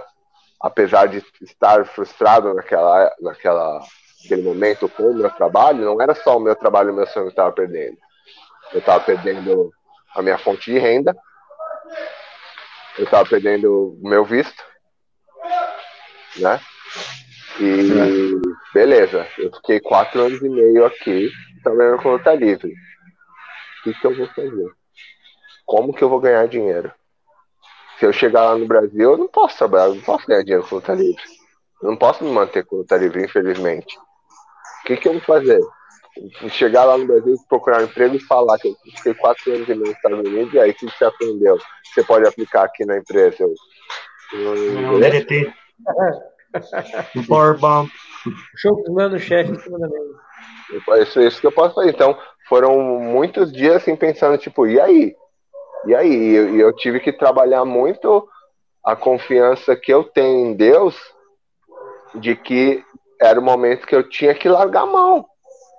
Eu tenho que largar a mão e deixar tudo acontecer para ver o que, que deu. Do mesmo jeito que eu fiquei antes de vir para cá, falando, Deus, não deixa já faz. A minha vontade é ir para lá, mas se a sua não for, não faz. E eu, tô, eu tenho que chegar na mesma posição agora, porque eu também não conheço como eu sou um company guy, visto a camisa, eu não conheço ninguém de fora. E sem visto eu também não posso trabalhar. Ninguém pode me contratar sem visto.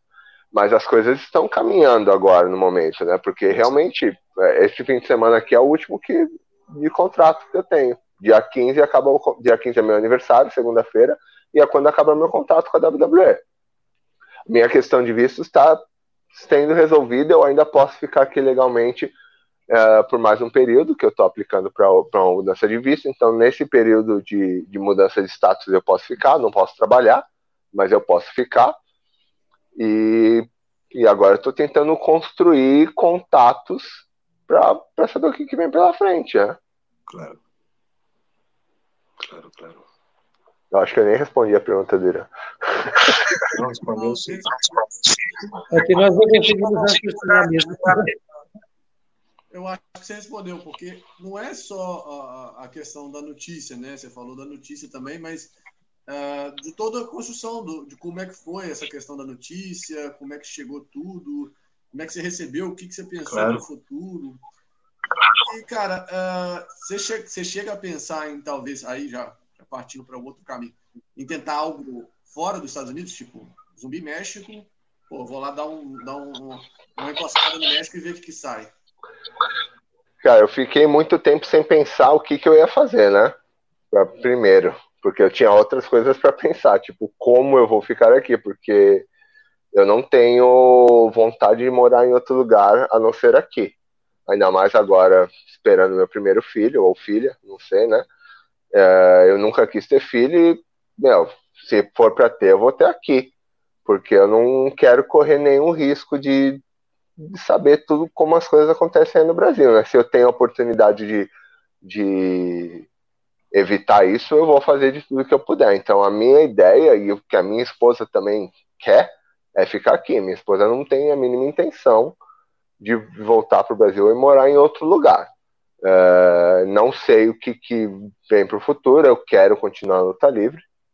Eu quero, é isso que eu quero, é isso que eu sinto também que Deus tem para mim, tá? Porque por muitas semanas eu fiquei sem ver nada de luta livre, sem falar, sem pensar, pensando em outras coisas que eu podia fazer, até um certo momento que eu fui na casa dos amigos numa quarta-feira, à noite, e eles nunca tinham visto luta livre, e eu liguei na televisão deles, estava passando lá NXT e a EW, e eu fiquei, meu, que saudade. É isso, não, não posso ficar sem isso. E eu, e eu comecei a assistir pessoas fazendo coisas que eu não faço, coisas erradas na TV que eu não faço. Eu falei, meu, eu não sou tão ruim quanto eu penso que eu sou. Eu, eu ainda tenho, eu ainda tenho um gás para queimar ainda. Eu ainda tenho Muito coisas a agregar. Eu ainda tenho coisas a agregar e eu quero agregar muito para América do Sul. Eu quero agregar muito para América do Sul. Então eu tenho ideias que eu preciso pensar em como colocar em plano para fazer o, alguma coisa com a América do Sul, mas para isso gerar dinheiro, tem que vir daqui. Claro. Tem que vir uhum. daqui, porque o dinheiro está aqui. Né? Uh, e o mercado da América do Sul é um mercado não explorado, é um mercado grande. Que vai crescendo ainda. É um mercado grande e não explorado, é um mercado virgem. Claro. Não explorado. Ninguém explora. Uh, uh, puta, melhor tryout que fizeram da, do Chile. O pessoal é. fala, foi o melhor tryout que a gente fez. A gente nunca viu um tryout desse jeito. Aí eu, por que não contratou ninguém? É. Aí a, a, a sabe o que, que eu tenho na minha cabeça? Tá todo mundo pronto. Quando a gente quiser fazer alguma coisa, a gente faz. Vamos para lugar que não dá para fazer. Vamos para Índia. Vamos para China. Que lá Descobri tem um onde é que tá complicado. E aí lá a gente tem que começar a construir alguma coisa. Ah, na América do Sul, quando a gente quiser ir, a gente vai. Só decidir ir. Porque realmente está pronto. A América do Sul tem muito talento. Muito talento. No Chile, no Peru, tá. Meu, passos à frente do Brasil. E o Brasil já tem muito talento.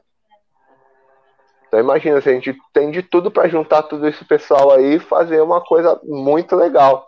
A diferença também, a diferença também às vezes, César, é que em parte de Chile, em parte do Peru, os caras têm muito mais perto o México, então os caras sempre e vai... o Japão também.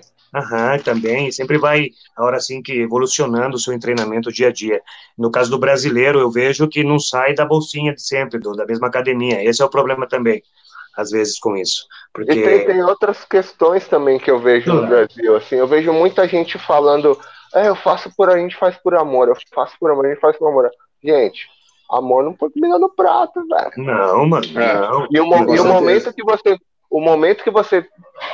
Não tô falando que não tem que fazer com amor, justamente o contrário. Não, amor, amor é um dos dois. fatores, né? Dá para fazer os dois, só que é tanto amor, tanto amor, que a pessoa faz, o pessoal não faz o show pro público.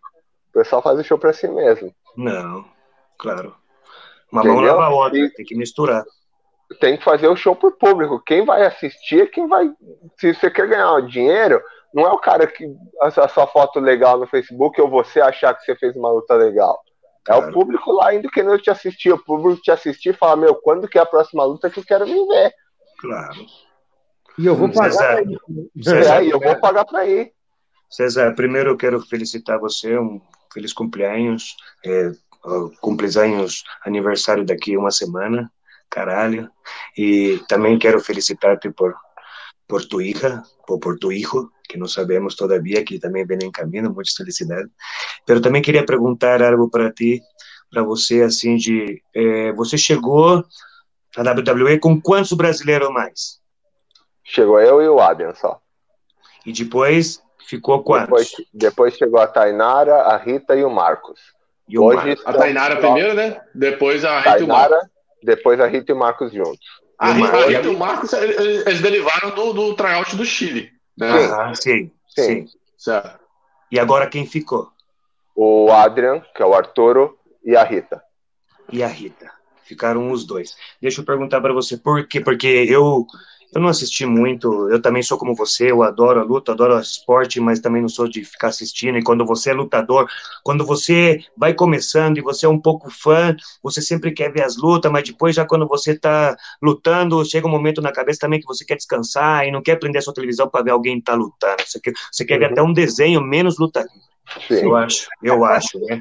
Eu acho mas no, no, no, seu caso, por exemplo, como você vê assim essa parte de por que Uh, eu, eu, eu, não, eu não vi muitas, uh, muitas, mas eu vi que você e o Jorge é, sempre foi aí caminhando um pouquinho juntos das mãos, e chegou um momento depois que já teve um, um pouco mais uma separação, e por que você acha assim? Porque ele ficou e você não? Por que será? O estilo?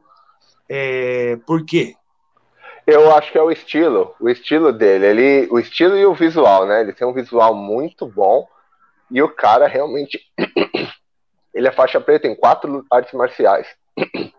Tudo que ele faz é muito bom. Peraí, pessoal. Dona Camila, traz uma água, pelo amor de Deus aí. Já tá, já tá, a garganta seca. Uh, tudo que ele faz, realmente ele faz muito bem. Ele aprende muito rápido, cara. Ele é, é, é incrível o jeito que ele aprende muito rápido. E ele tem aquela cara de louco assassino que ele é. Assassino não, louco sim. É, que ele, ele, tem, tem isso, né? E ele teve as 15 lutas que ele teve lá na. 15 ou até mais que ele teve na, na Evolve. Na Evolve. Ele. Meu, quando ele começou a fazer luta na Evolve, eu vi claramente, ele mudou de que eu tinha uma visão de que nós dois éramos o mesmo nível e eu comecei a ver ele, ele ficando bom, bom, bom, bom, bom. E eu comecei a perguntar coisas para ele, meu, como você faz isso, como você faz aquilo, como você faz aquilo outro. Porque ele teve aquele carimbo de Indigai. Ele recebeu aquele. Entendeu? Ele foi para as Índias. Ele recebeu o carimbo. Uh, e eu perguntei para ele algumas coisas, o que, que ele achava que era diferente. E ele falou exatamente isso. Ele falou: no, a gente tá competindo, mas tá todo mundo competindo indo junto. É coisa que não acontecia lá no NXT, né? NXT, tipo, estão é, competindo, você se vira aí, eu faço o meu que eles fazem sempre. Claro, e lá na, na Evolve, tipo, todo mundo queria fazer uma luta boa. Claro. Não simplesmente. Cada quem pro seu lado. É. Okay. E a Rita, a Rita ela é muito carismática demais. E ela também é faixa preta de, de, de judô e jiu-jitsu, então ela aprendendo muito rápido. Eu falo, eu rápido. falo, eu falo como visão de lutador, eu falo como visão agora assim um pouco brasileira mexicana de luta livre, porque eu de brasileiro de luta livre não tenho nada, mas é, eu vejo um pouco visão, por exemplo. É, eu não falo que o cara não seja ah, atlético, não seja faixa faixa preta de de Saikyodo, caralho a quatro. Eu só falo, por exemplo, que é, vendo a forma de você falar inglês, vendo a forma do seu tamanho, vendo a forma do seu produto. É, eu vi, eu via um pouco mais você em destaque que ele, é, porque depois um pouco na, no, começo da carreira dele, eu vi que ele começou um pouco. Espero que ele esteja escutando para que ele possa dar uma entrevista para nós depois. É, é, ele começou de um estilo, depois ele mudou de estilo, aí depois ele entrou em outra coisa, até chegar a um ponto dele fazer um pouco até de capoeira, né? É, ultimamente, não sei se se segue fazendo, porque eu, como eu falei para você, eu não vejo a luta livre, mas eu escutei e recebi muitos comentários dessa parte de mudança de estilo, né? Muito pode, muito pode perguntar porque eu queria chegar nessa parte, mas não é não. Eu só queria mesmo saber essa razão, né? É, ter uma pessoa do seu lado mudando constantemente de estilo e você mantendo esse estilo, como no caso da Rita e a Tainara. Eu também via muito mais um caminho na Tainara do que a Rita, né? Eu acho que ela tem mais carisma, a Rita, mas ela, para mim, ela não tem muita técnica no sentido lutístico. E eu via mais lutística na Tainara e menos carisma. Então, era uma misturança, mas eu sempre pensei em vocês dois do que no outros dois, e na realidade, no final, saiu totalmente ao contrário. É, eu, não tem, é muito difícil o pessoal que olha brasileiro e não quer que a gente faça capoeira, né? É, já até tem um momento. Os caras pediram para você fazer capoeira desse tamanhão? Teve até um momento que eles, eles, eles pediram: Meu, coloca, mas você é brasileiro, mostra alguma coisa de brasileiro e tal. E é lógico, eu, lógico que eu tentei alguma coisa, mas aí eu tentei fazer um, um, uma, uma estrelinha, fiz um, um chute meio torto lá, aí o Adrian foi e fez um, estrela, um chute perfeito, né?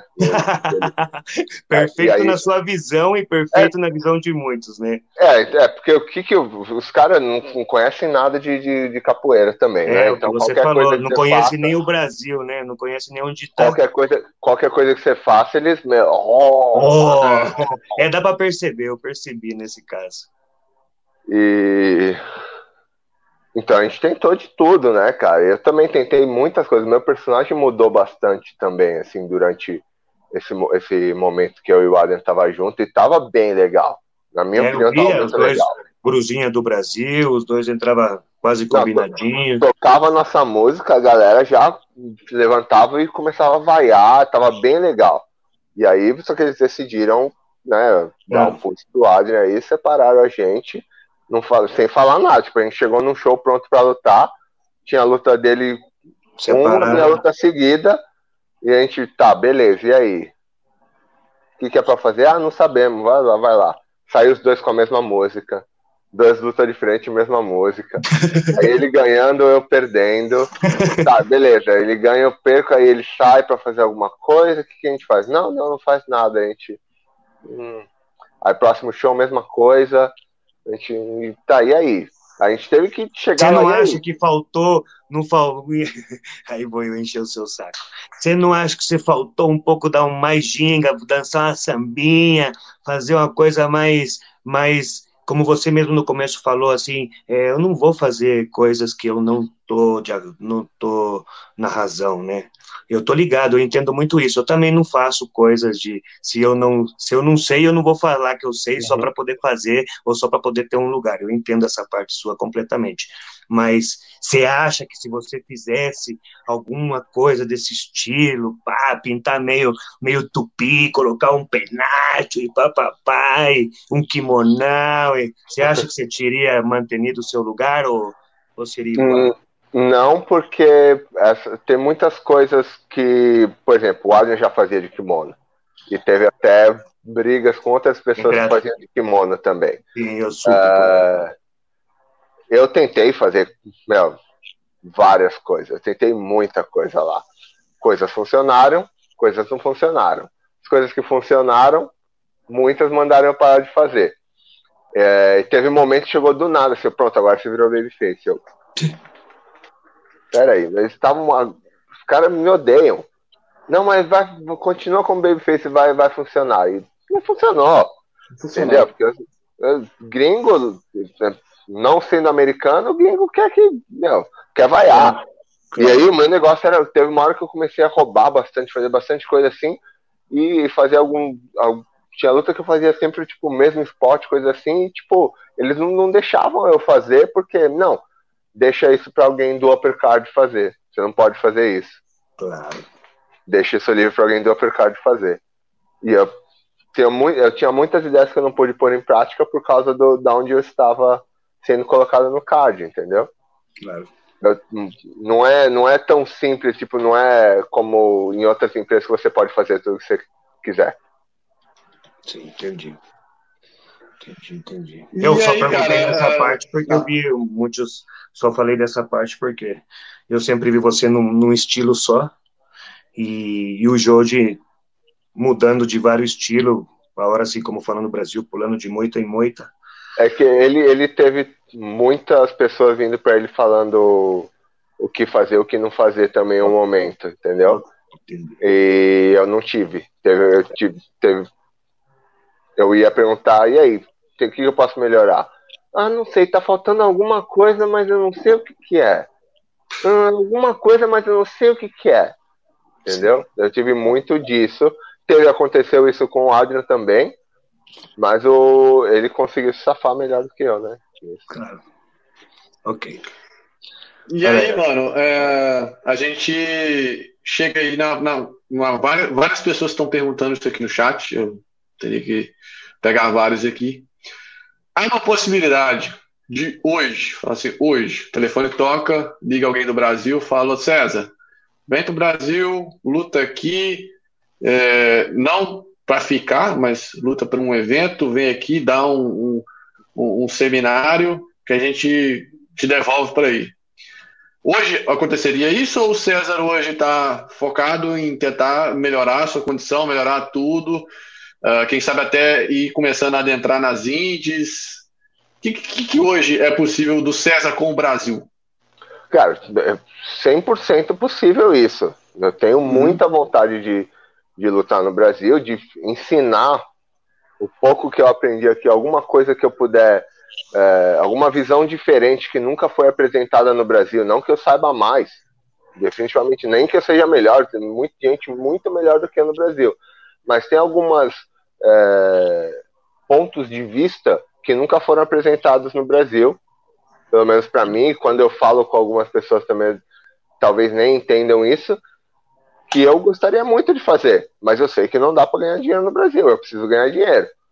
Uhum. Então, eu tenho muita vontade, como isso é parte do meu plano de é, fazer crescer na América do Sul, é fazer o produto em si melhorar, né? É, se eu fiquei quatro anos e meio aqui, alguma coisa eu aprendi, alguma coisa tem que passar para frente. Eu não posso ficar segurando tudo. Isso não vai me, fa eu, me fazer eu ser melhor. O meu Sim. objetivo é fazer a luta livre em si ser melhor. E para isso todo mundo tem que melhorar. E eu sei que também se eu fosse Brasil, eu ia aprender muita coisa com o que o pessoal está fazendo de diferente no Brasil. E uhum. Agora, no momento, eu não posso sair dos Estados Unidos, porque essa, essa mudança de, de, status, eu, eu não posso viajar, não né? Posso mexer. Mas logo, logo vai aparecer oportunidades, e sim, eu tenho vontade de, meu, ir para Japão, México, ou outros lugares. Não sei o que, vem aí pro futuro, se eu, eu, eu preciso ganhar o respeito do, do, das pessoas aqui, né? Porque eu não sou indie guy. Então eu uhum. preciso uhum. ganhar esse respeito também. É, parte do meu plano aí para frente é, é isso. E, cara, eu vi uma entrevista sua, inclusive com um grande amigo nosso aí do WrestleManiacos, o João Aranha, né? Que foi a primeira entrevista que você deu pós-WWE. E até um abraço para o João Aranha. E na entrevista você fala sobre NWA. É, por que que hoje você fala, você, eu não lembro exatamente qual que foi a pergunta, mas eu lembro que você fala que, que você se vê encaixando dentro do que a NWA propõe como luta livre. Por quê? Isso, isso você falou lá, mas é, é bom a gente frisar aqui. A NWA ela foca muito mais em personagens, né? Ela conta uhum. uma história de um jeito mais antigo. Eles têm esse, essa, esse interesse, esse interesse em fazer o personagem e a história rodar, não simplesmente fazer lutas. É, eu acho que é uma receita simples e funcional, que está faltando um pouco na luta livre. Hoje todo mundo quer fazer muita coisa.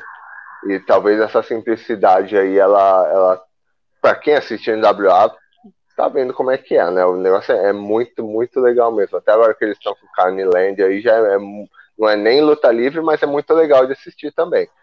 Uhum. Não, é um pessoal muito, muito interessante lá. Eu sei que a maioria do pessoal quer ver um Double Triple Moonsault seguido de um Powerbomb e um Canadian Destroyer com kickout em um, mas esse não é o jeito que eu, que eu entendo de luta livre. Então... Eu acho que a, a NWA junta muito, bate muito no como a gente conheceu a luta livre, né? Se você pegar o Supercat da manchete lá atrás, Sim. era focado na construção de personagens e contar uma história. E para quem tem paixão pela luta livre, quem tem amor por esse lado de contar uma história, divertir-se e divertir os fãs, ela tem, como você disse, uma receita simples, mas completa. Tipo, é o show, é aquilo. É o público fazendo, o ringue respondendo, todo mundo envolvido em alguma coisa, não tem ponta solta, né? Entrei aqui, fiz uma luta, volto aqui duas semanas. Não. Tem um porquê em tudo que acontece. Isso é muito legal, né? Uhum. E César, é impossível deixar passar batido, né? A EEW tem aparecido muito no Brasil esses tempos, por, pela exposição até que foi dada ao Vitor Belfort também, né? Nas participações com Mike Tyson e tudo mais. É, logicamente, não tem nem que perguntar se você gostaria de ir para lá. Você gostaria, lógico, né? Uma coisa é perguntar se macaco quer banana. Mas é, você, talvez seria um bom caminho para o César?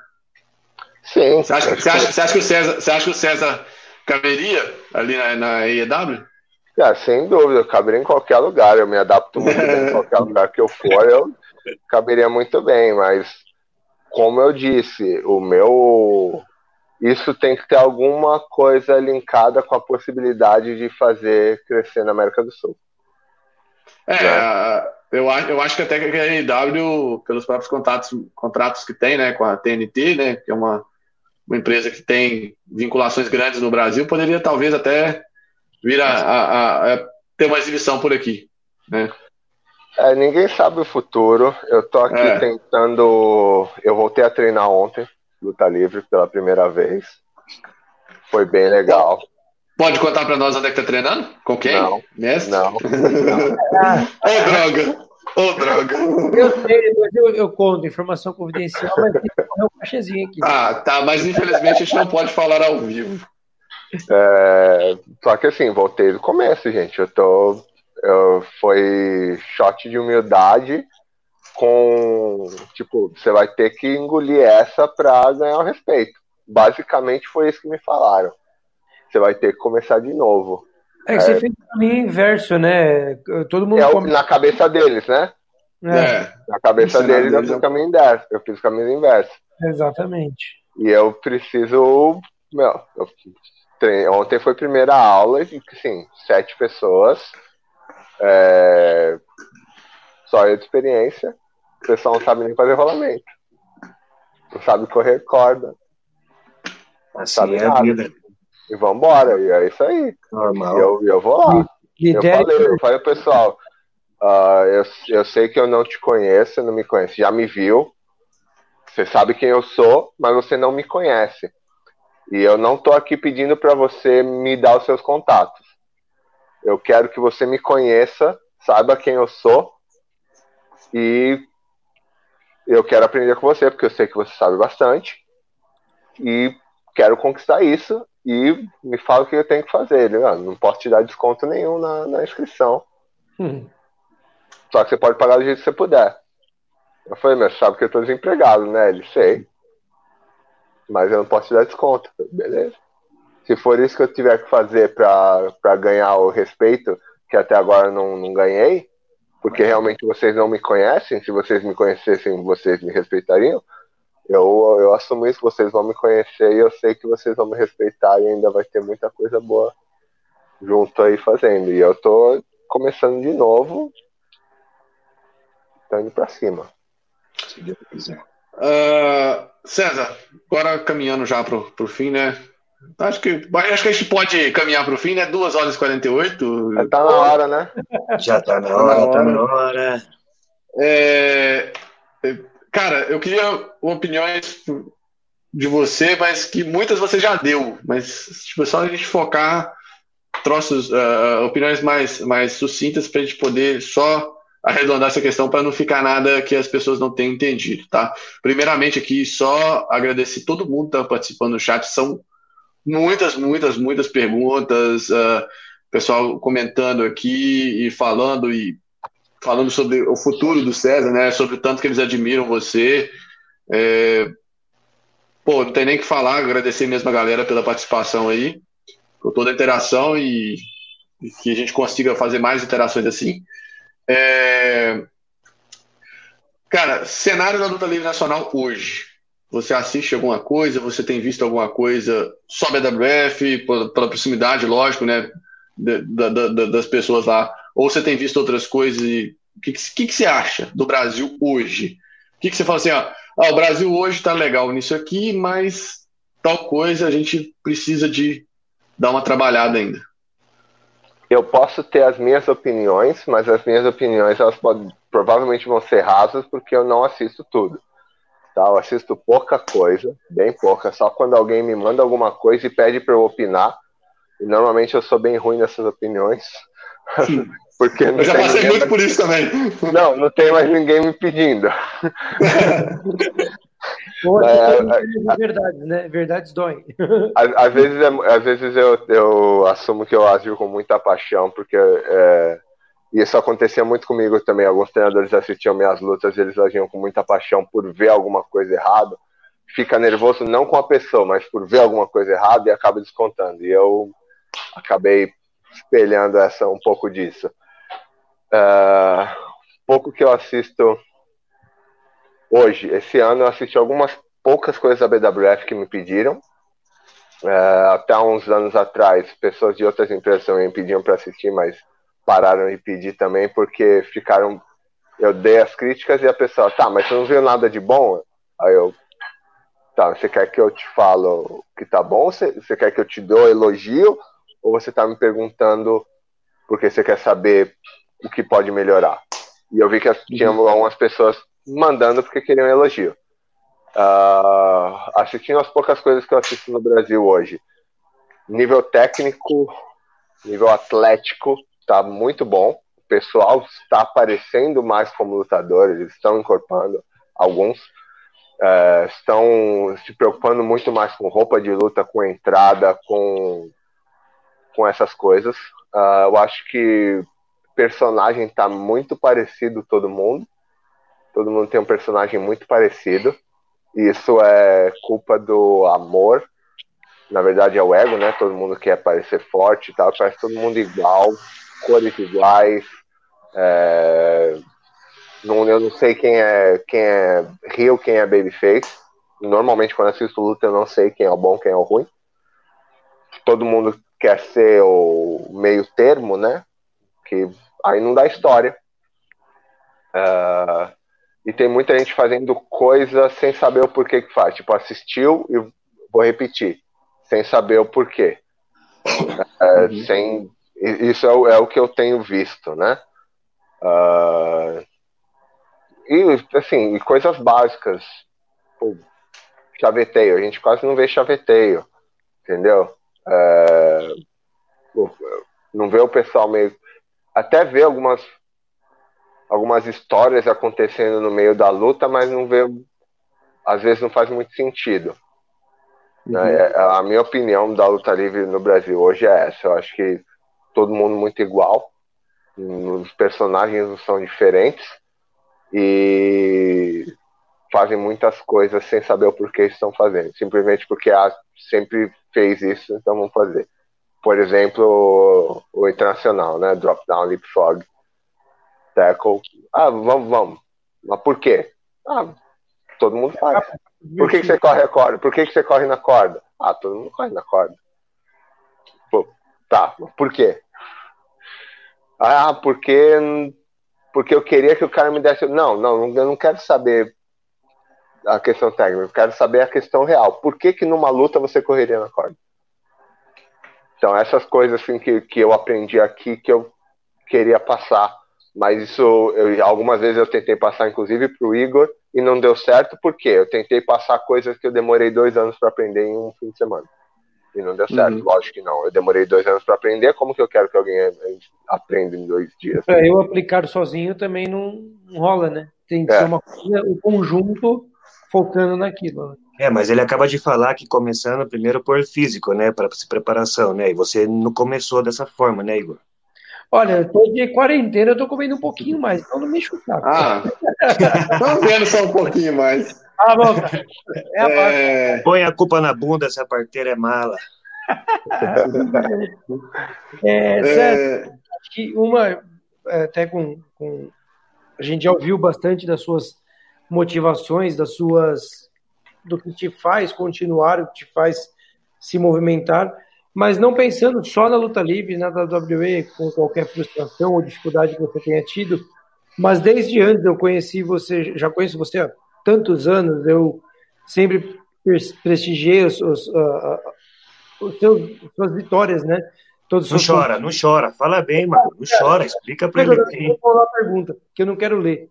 Mas eu queria chegar num ponto de que, assim, é, o, que, o que tem dentro da cabeça de um cara como você, no sentido de te manter sempre ativo e sempre olhando o ponto positivo e sempre seguir em frente e tem adversidade, eu vou batalhar para vencer, porque a gente sabe que assim, muita gente começa, primeiro ponto negativo que tem, a pessoa para. É, fiz um show, meu, meu treinador não gostou, não é para mim. É, vou treinar, não consegui fazer a flexão de braço, parei. O que, que, tem nesse mindset que faz você continuar seguir em frente que as pessoas poderiam aplicar não só para luta livre, mas assim, para a vida, para continuar sempre alcançando os objetivos almejados.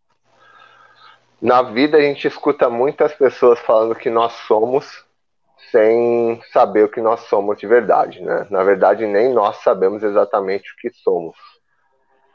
Mas o que me me coloca assim para realmente conhecer quem eu sou e me separar daquilo que as pessoas falam de mim é saber o que Deus fala que eu sou.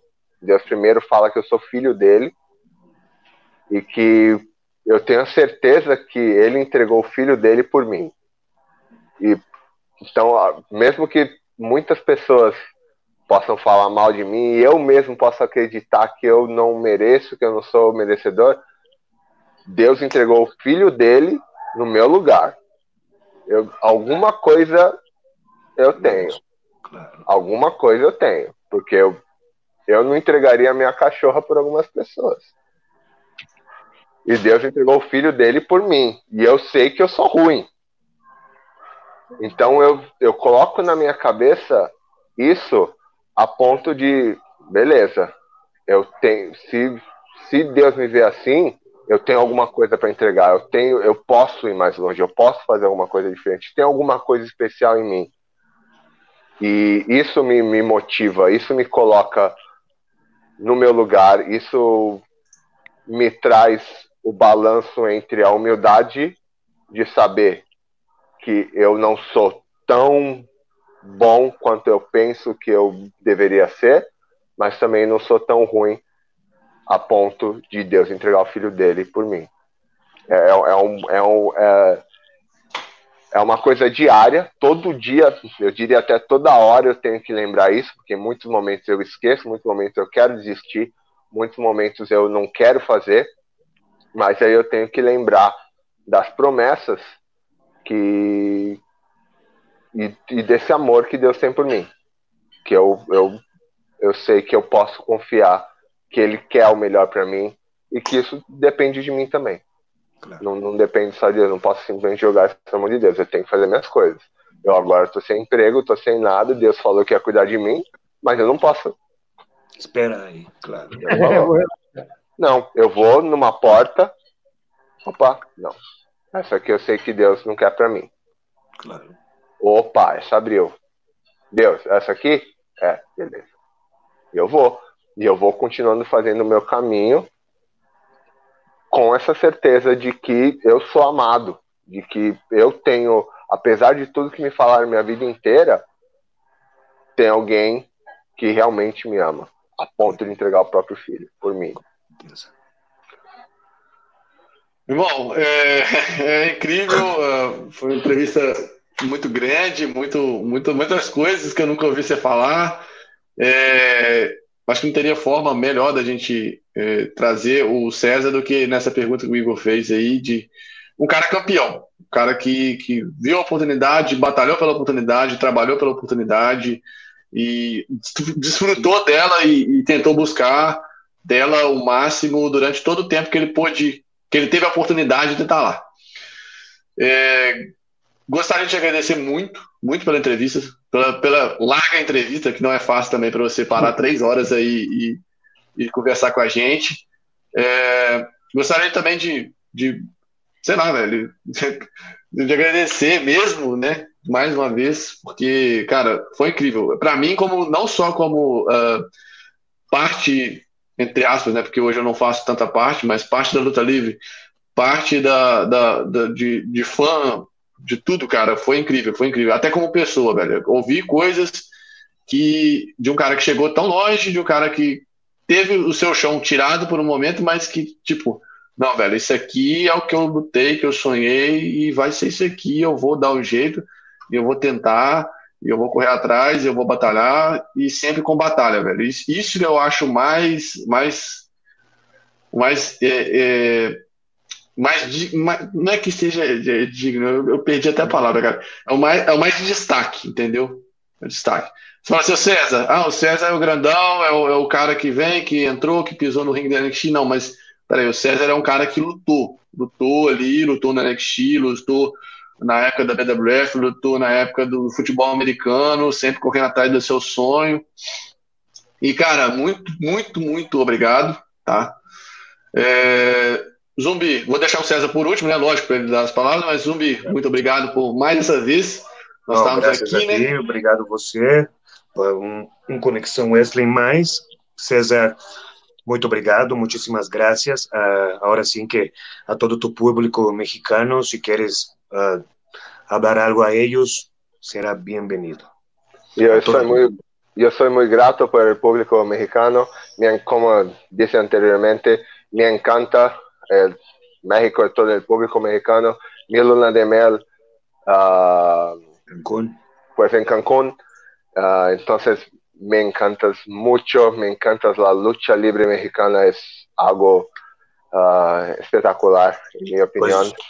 Pues, pues já sabe, aqui você tem uma casa, não só a minha, como de muitos mexicanos.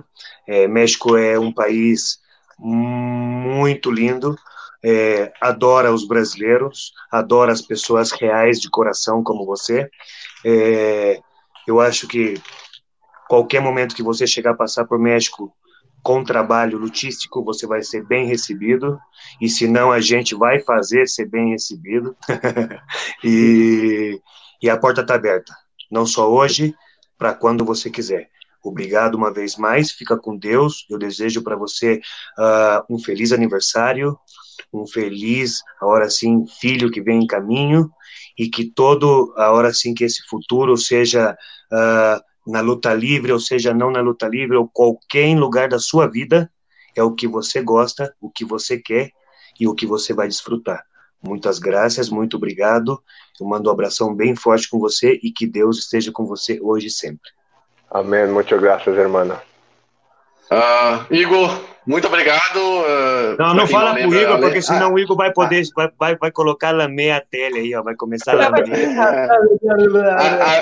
Além do Igor, além do Igor ser o insano Igor da BWF, ele é um cara que é um dos fundadores dessa bagaça. Se vocês estão ouvindo, agradeçam a ele, porque ele foi um dos caras que, junto com Marcos, Martins Ornelas e muitos outros no início, Rafael Tadeu, tocaram esse barco e chegaram onde chegaram. Muito obrigado, meu irmão. Bom, é... Oi? Agradecer você por estar tá tomando conta do, do, do, portal. Você assumiu já tem alguns anos e fazendo esse trabalho excelente. O Agradecer... portal é nosso! o portal é nosso!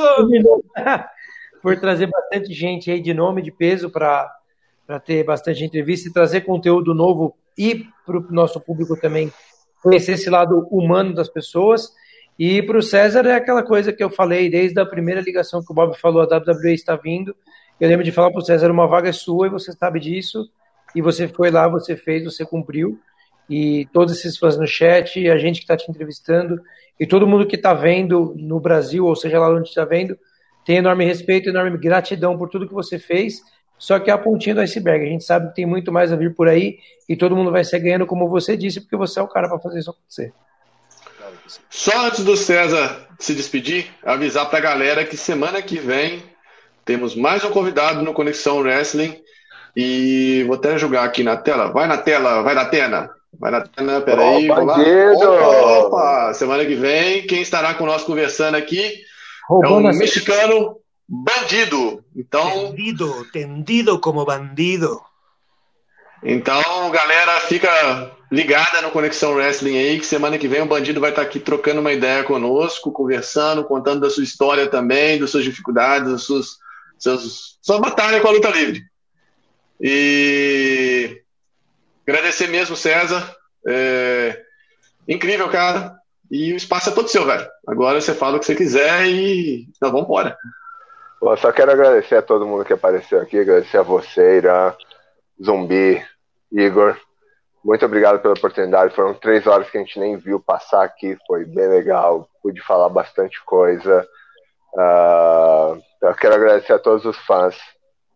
Quero pedir que vocês olhem mais para a luta livre brasileira. A gente precisa da ajuda de vocês.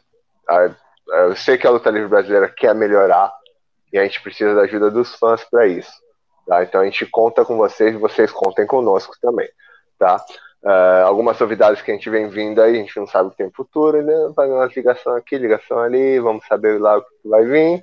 Todo mundo vai ficar sabendo, mas uma coisa que é certa, uh, eu e a minha esposa estamos iniciando um canal no YouTube, Família Bononi, logo logo a gente vai começar a lançar as coisas nas nossas redes sociais vai ser um canal meu e dela junto. Inicialmente a gente vai começar a mostrar toda o processo de nascimento do nosso primeiro filho aqui nos Estados Unidos, que nós não sabemos como que é.